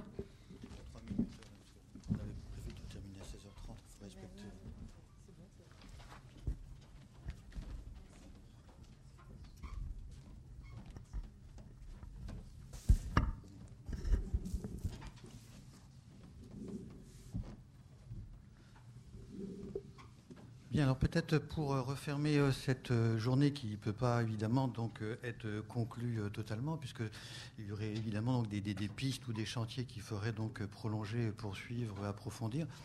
Euh, peut-être euh, simplement donc euh, quelques éléments en fonction de ce qui a été dit, sur lequel on pourrait aussi donc insister. Ça change un petit peu donc l'optique ou l'éclairage, mais il y a un élément qui est apparu à plusieurs reprises dans, plusieurs des, propos des interventions, quel que soit le mot que l'on puisse utiliser, c'est la question de la pénurie. La pénurie de corps, la pénurie de pratique, la pénurie de voilà le, manque. Donc ça, c'est un, vrai problème parce que c'est facile de faire le constat. Maintenant, comment résoudre? Est-ce qu'il y a suffisamment de cadavres pour pouvoir mener à bien donc les différentes opérations? Voilà. Donc en tout cas, le propre parfois comme ça de ces journées, c'est d'éclairer sur un phénomène. Ensuite, deuxième élément peut-être qui est apparu à plusieurs reprises, c'est quand même aussi la question de la, faute de mieux, de la manipulation. Hein, voilà, donc on l'a davantage vu, si je puis dire, avec euh, le corps mort, avec la dépouille mortelle, plutôt qu'avec les, vivants. Mais effectivement, donc, ça faisait partie un petit peu du cahier des charges de cette journée. C'est une question qui n'est pas simple. On a vu aussi donc apparaître, et ça c'était un petit peu logique, et ça je crois que ça a été bien traité aujourd'hui, c'est la question de l'acheminement et du transport. Parce que parfois ça apparaît un petit peu comme une question annexe, d'autres fois comme une question technique. Et donc là, on a bien vu évidemment tous les enjeux autour de ça, et parfois même donc les enjeux financiers, le coût que ça peut représenter, sans parler évidemment des enjeux euh, émotionnels. Ensuite, toujours évidemment dans les différentes communications, la, question qui est, restée aussi, qui est, le propre aussi de toutes sortes de sociétés, c'est la question de la mémoire et puis aussi la question de la trace. Hein, quelle trace peut-on donc laisser Comment de, de, quelle façon? Alors là, évidemment, les réponses ont été différentes. Ce matin, bon, on a eu l'ossuaire. Bon, là, c'est particulièrement donc expressif. Mais même dans le cas de don, évidemment, donc du corps, d'incinération, de restitution donc du corps, euh, voilà, qu'est-ce qui peut donc rester souvenir euh, du, du corps? Ensuite, autre euh, élément aussi, donc peut-être, c'est que on se rend compte que le, corps n'est jamais unique. Alors évidemment, il y a toute une série de chercheurs qui l'ont déjà dit donc euh, largement avant, mais on a vu qu'on on peut avoir, disons, pour, euh, par commodité, le, corps victimaire, alors le corps victimaire, ça peut être le corps parce que son propriétaire a été victime d'un homicide, mais ça peut être aussi le corps victimaire parce que c'est un accident, parce que c'est une maladie. Euh, euh, voilà, euh, bon, c'est la faute. Et puis à côté de ce, corps-là, premier, il y a toujours d'autres corps. Alors c'est pas le double corps du roi comme cher aux historiens, mais on a aussi donc le corps judiciaire puisque donc à un moment donné, il y a forcément donc un traitement euh, judiciaire ou alors dans certains cas un traitement administratif, mais il faut bien que le corps soit repéré, enregistré, administré et qu'il y ait une sorte de, suivi où on ne laisse pas comme ça un corps à l'abandon au fil de l'eau.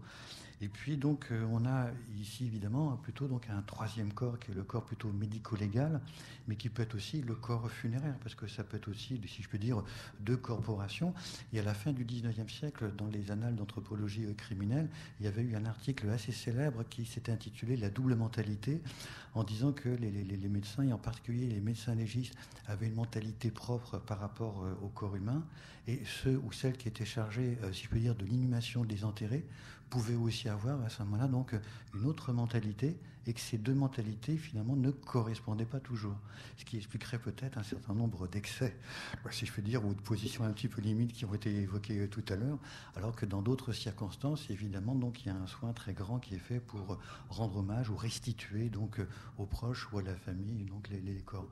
Donc voilà quelques éléments et puis avec euh, Julien, donc on va essayer aussi de on en a pour l'instant donc au moins deux, pistes, mais d'essayer de, rassembler quand même les, communications euh, qui étaient très riches, qui ne se recoupaient pas. Alors ça ne veut pas dire qu'elles étaient dispersées, mais je veux dire elles n'étaient pas redondantes.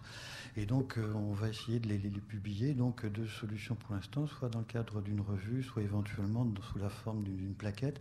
Mais là, euh, c'était quand même assez riche et dense, je crois, et ça mériterait d'être prolongé. Alors comme tout à l'heure, c'est la question de la mémoire et du souvenir qui avait été évoquée. Il faut aussi donner une mémoire donc à ces journées, à ces communications.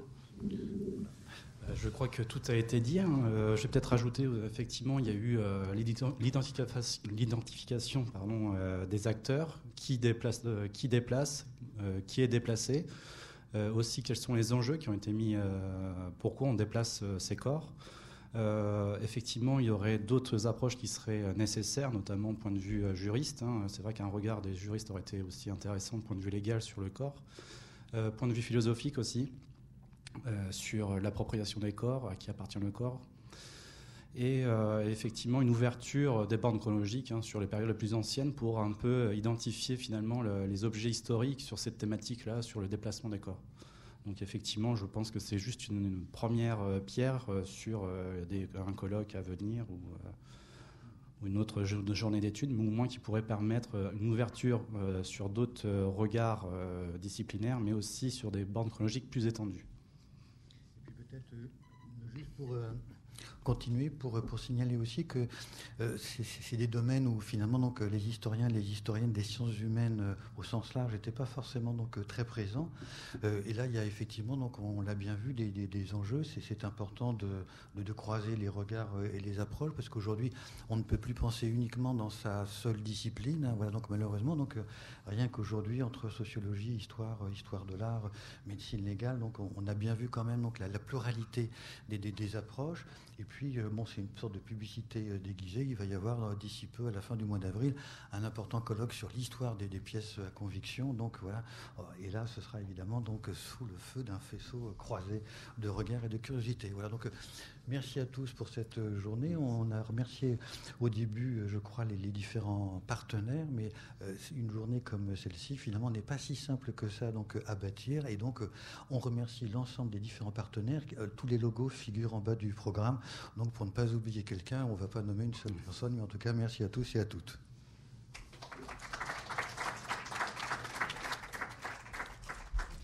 Je vous remercie. Je ne vais pas être très très longue. C'est juste par rapport à, au don d'organes, notamment. On va voir euh, dans le numéro de l'actualité, euh, numéro d'avril, un dossier sur le CHU. Et il y a notamment, parmi euh, le nombre d'entretiens, l'entretien avec Thierry Way, qui est directeur d'unité INSERM en retransplantation et qui, justement, nous parle de cette difficulté de d'avoir euh, la famille qui refuse, même quand euh, les personnes ont une carte de donneur euh, d'organes. Donc voilà, il nous parle aussi de ça, de la réception par les familles de cette annonce ou au moment d'une mort brutale, tout, ce qui est en cours.